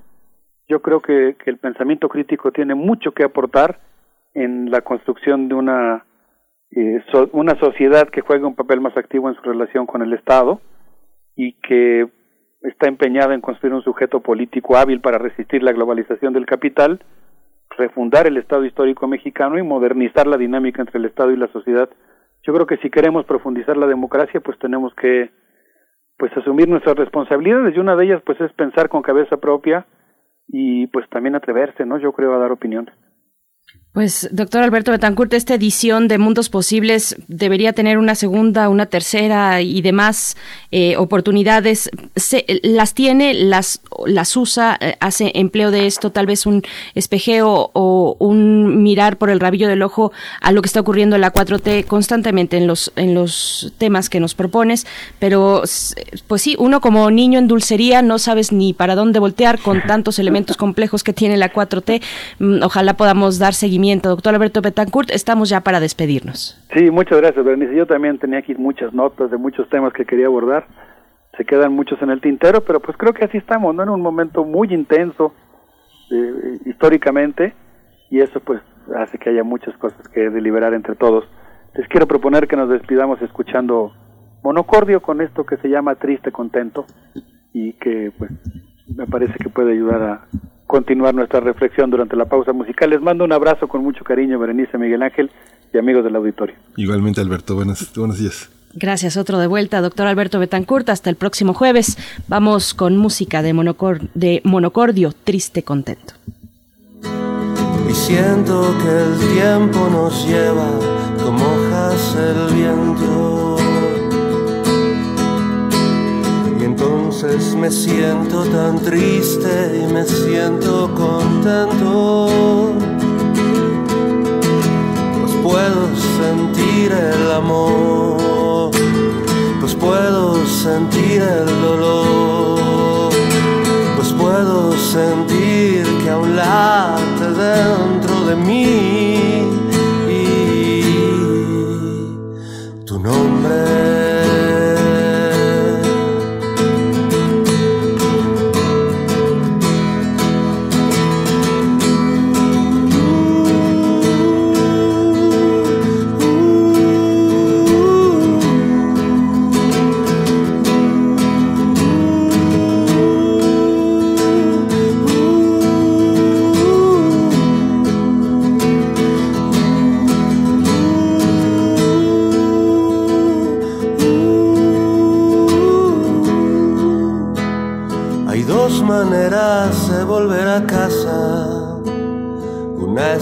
En ella y nada más.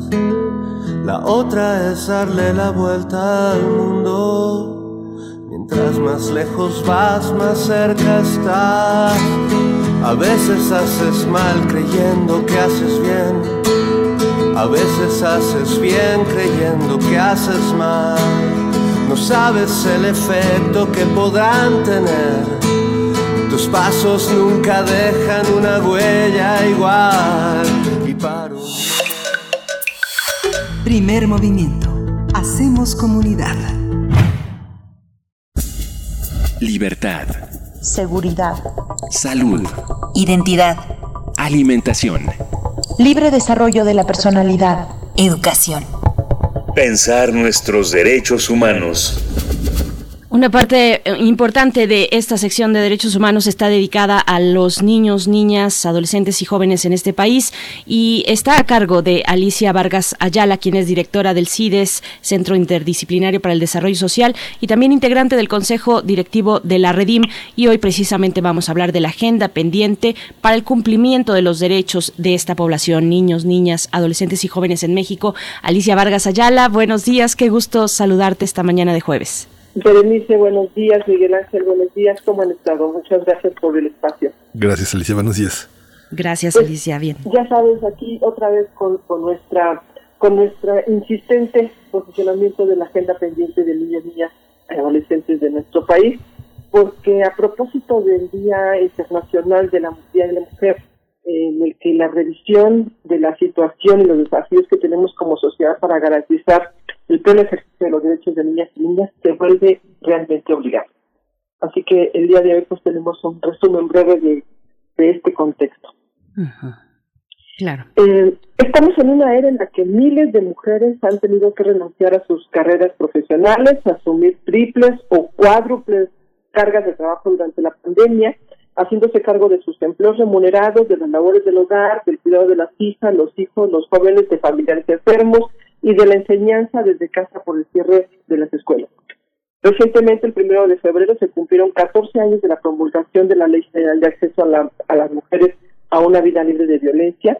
Un nombre que todavía nos sentimos un tanto desafortunado porque las mujeres no deberíamos de acceder, sino que se nos debe garantizar una vida libre de violencia.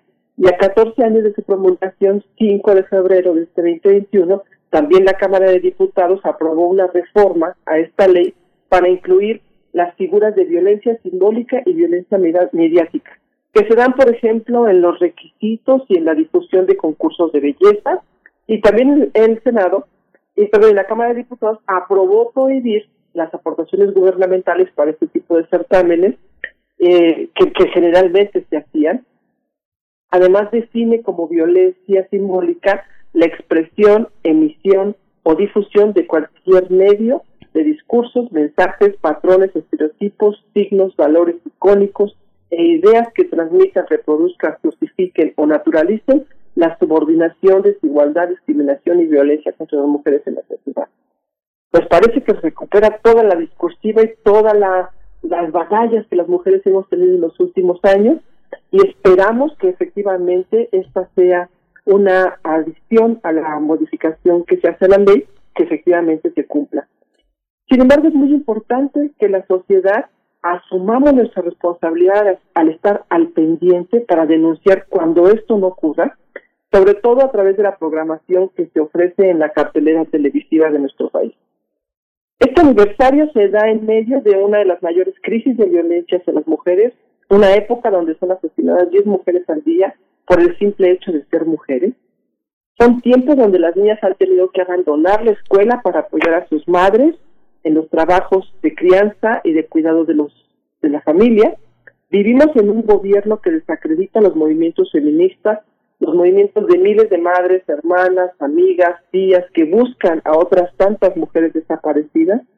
Y en ese sentido queremos hacer mención de breve de los tipos de violencia que más lastiman y que como sociedad, cada vez que lo repasamos, nos debe de indignar, nos debe de llevar justa, nos debe de hacer llevar, de juntar suficiente coraje como para ser una voz que exija justicia, equidad, igualdad y no más violencia contra las niñas, adolescentes, jóvenes y mujeres. La violencia en el hogar. Primer violencia. El hogar es un entorno donde las niñas y los adolescentes se encuentran expuestos a varios tipos de violencia. En México, el 63% de las niñas y niños han experimentado alguna forma violenta de disciplina. El 10% en edades entre 14 y 17 años reportan haber tenido algún tipo de violencia sexual. Las discusiones y tensiones en el hogar aumentaron este 2020 en un 34.2% y se han registrado más de 586 mil llamadas de emergencia relacionadas con incidentes de violencia en nuestro país. Pero la violencia no es exclusiva de los hogares. Vivimos en 2020 con un aumento de la violencia respecto al 2019 en delitos contra niñas, niños adolescentes, la trata de personas, el rapto y el feminicidio. Eh, de enero a octubre de 2020, 10.198 personas de entre 6 y 17 años fueron víctimas de lesiones, casi 2.000 de homicidio en 1971, 1.420 de corrupción de menores, 221 de personas, de trata de personas, 163 de extorsión, feminicidios 93, 92 de rapto, 68 de secuestro. Pero lo grave de estas cifras es que encontramos, por ejemplo, de los 92 casos de rapto, el 97.8% fueron contra niñas, niños y adolescentes. De los casos de 68 casos de secuestro, casi el 80% fueron de niñas, niños y adolescentes. De los 163 casos de extorsión, más del 50, el 52.1% fueron dirigidos a niñas y adolescentes. Respecto al respecto a los casos de trata, de los 221 casos de trata, casi el 76, 75.8% fueron relacionados con niñas, niños adolescentes. Lo grave entonces es que lo que sucede en términos de, de la comisión de delitos, un porcentaje altísimo, altísimo. Por ejemplo, pues decimos, en el caso de los de los feminicidios, ¿verdad?, que se cometieron, bueno, pues evidentemente, aparte de que son feminicidios y todos fueron contra mujeres, pues tenemos un importantísimo, casi 60% de casos de niños, niñas y adolescentes. Entonces, la, cuando, cuando transversalizamos la perspectiva de derechos de niñas, niñas y adolescentes a los delitos que se están cometiendo en este país, evidenciamos una incidencia altísima derivada de la desprotección que tienen las políticas públicas de nuestro país para la protección de niñas, niños y adolescentes. La violencia del reclutamiento forzado. Este, este, reconocemos que el Programa Nacional de Derechos Humanos eh, 2024 y el Plan de Acción 1924, en alianza, en la Alianza Global para poner fin a la violencia contra la niñez, ha representado un avance de protección, garantía, promoción y respeto a los derechos de niñas y niñas. Actualmente, todavía no existe una legislación, no existe una legislación, un tipo penal, políticas públicas, diagnósticos al problema, presupuestos, infraestructura y autoridades competentes que puedan impedir atender el problema que tiene que ver con los delitos de, eh, de violencia organizada, con la utilización de, eh, de, niños, niñas en la delincuencia organizada. Y esto es gravísimo, porque nuestro gobierno tiene está, ha ratificado el convenio eh, eh, de Organización Internacional de Trabajo, el, el capítulo 182 y el protocolo facultativo de la convención, y en nuestro país seguimos teniendo reclutamiento forzado, aislamiento, participación en actividades no vinculadas a la delincuencia organizada y, por supuesto, participación activa en la actividad. Esto es grave porque quiere decir que nuestro marco normativo, a pesar de que tenemos acuerdos ratificados a nivel internacional, en nuestro país no los tenemos aplicados, normatizados y, por supuesto, no una estructura del Estado que pueda garantizar que deje de suceder. La violencia de la desaparición o personas no localizadas. La Comisión Nacional de Búsqueda desarrolló un portal para el consultar el Registro Nacional de Datos de Personas Extraviadas o Desaparecidas. Del 1 de enero al 10 de diciembre del 2020 se reportaron 3.225 niñas, niños y adolescentes desaparecidos, no localizados o, en el, eh, o localizados en el país. El 69.4 de estas fueron halladas. De estos 3.225, el 69.4, casi el 70% fueron hallados. Los otros 988 casos de personas de 0 a 17 años siguen desaparecidos, lo que significa al menos tres desaparecidos al día de niños, niñas y adolescentes. En medio de la pandemia, las, las niñas, niños y adolescentes víctimas de homicidios se registran 1.219 casos, aproximadamente 7 víctimas diarias durante el 2020. La violencia a la pobreza, la violencia por la falta de condiciones que permitan la garantía educativa. Y aquí me detengo solo para decir un párrafo breve que tiene que ver con que durante 2020 ya sumaban 5.2 millones de niñas, niños y adolescentes que ya no asistían a la escuela.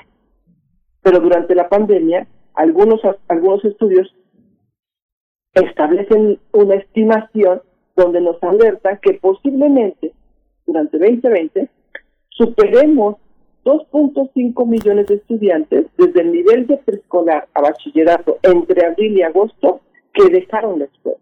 Esto representa más o menos como un 10% del total de los alumnos del preescolar, primaria, secundaria y bachillerato. Y en el caso de la educación superior, posiblemente estamos hablando de un 8% de estudiantes que dejaron de asistir a la escuela. Esto independientemente o pese a los portales, las plataformas, las estrategias de educación virtual, todo lo que se ha desarrollado para garantizar, tratar de garantizar la educación, los contextos de la familia, que ya mencionamos en este momento, han impedido que las niños y las niñas se mantengan inscritos en la escuela.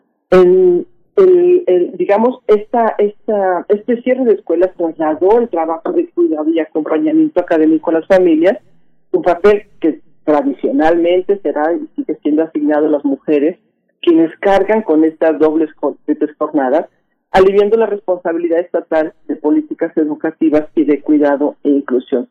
A esto le llamamos violencia por falta de condiciones que permitan la garantía educativa.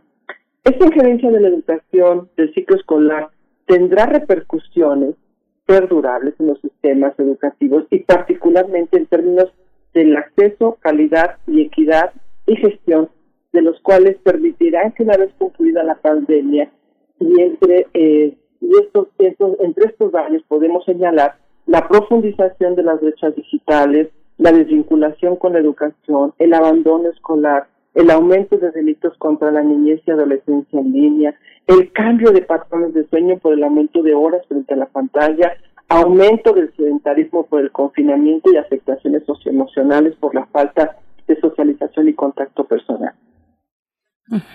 Un último punto para cerrar es que este desfile de múltiples, de múltiples expresiones de violencia que vive nuestro país es largo y podría llegar incluso a ser infinito porque está arraigado, centrado en la propia cultura machista de las nuevas que las nuevas generaciones y las viejas.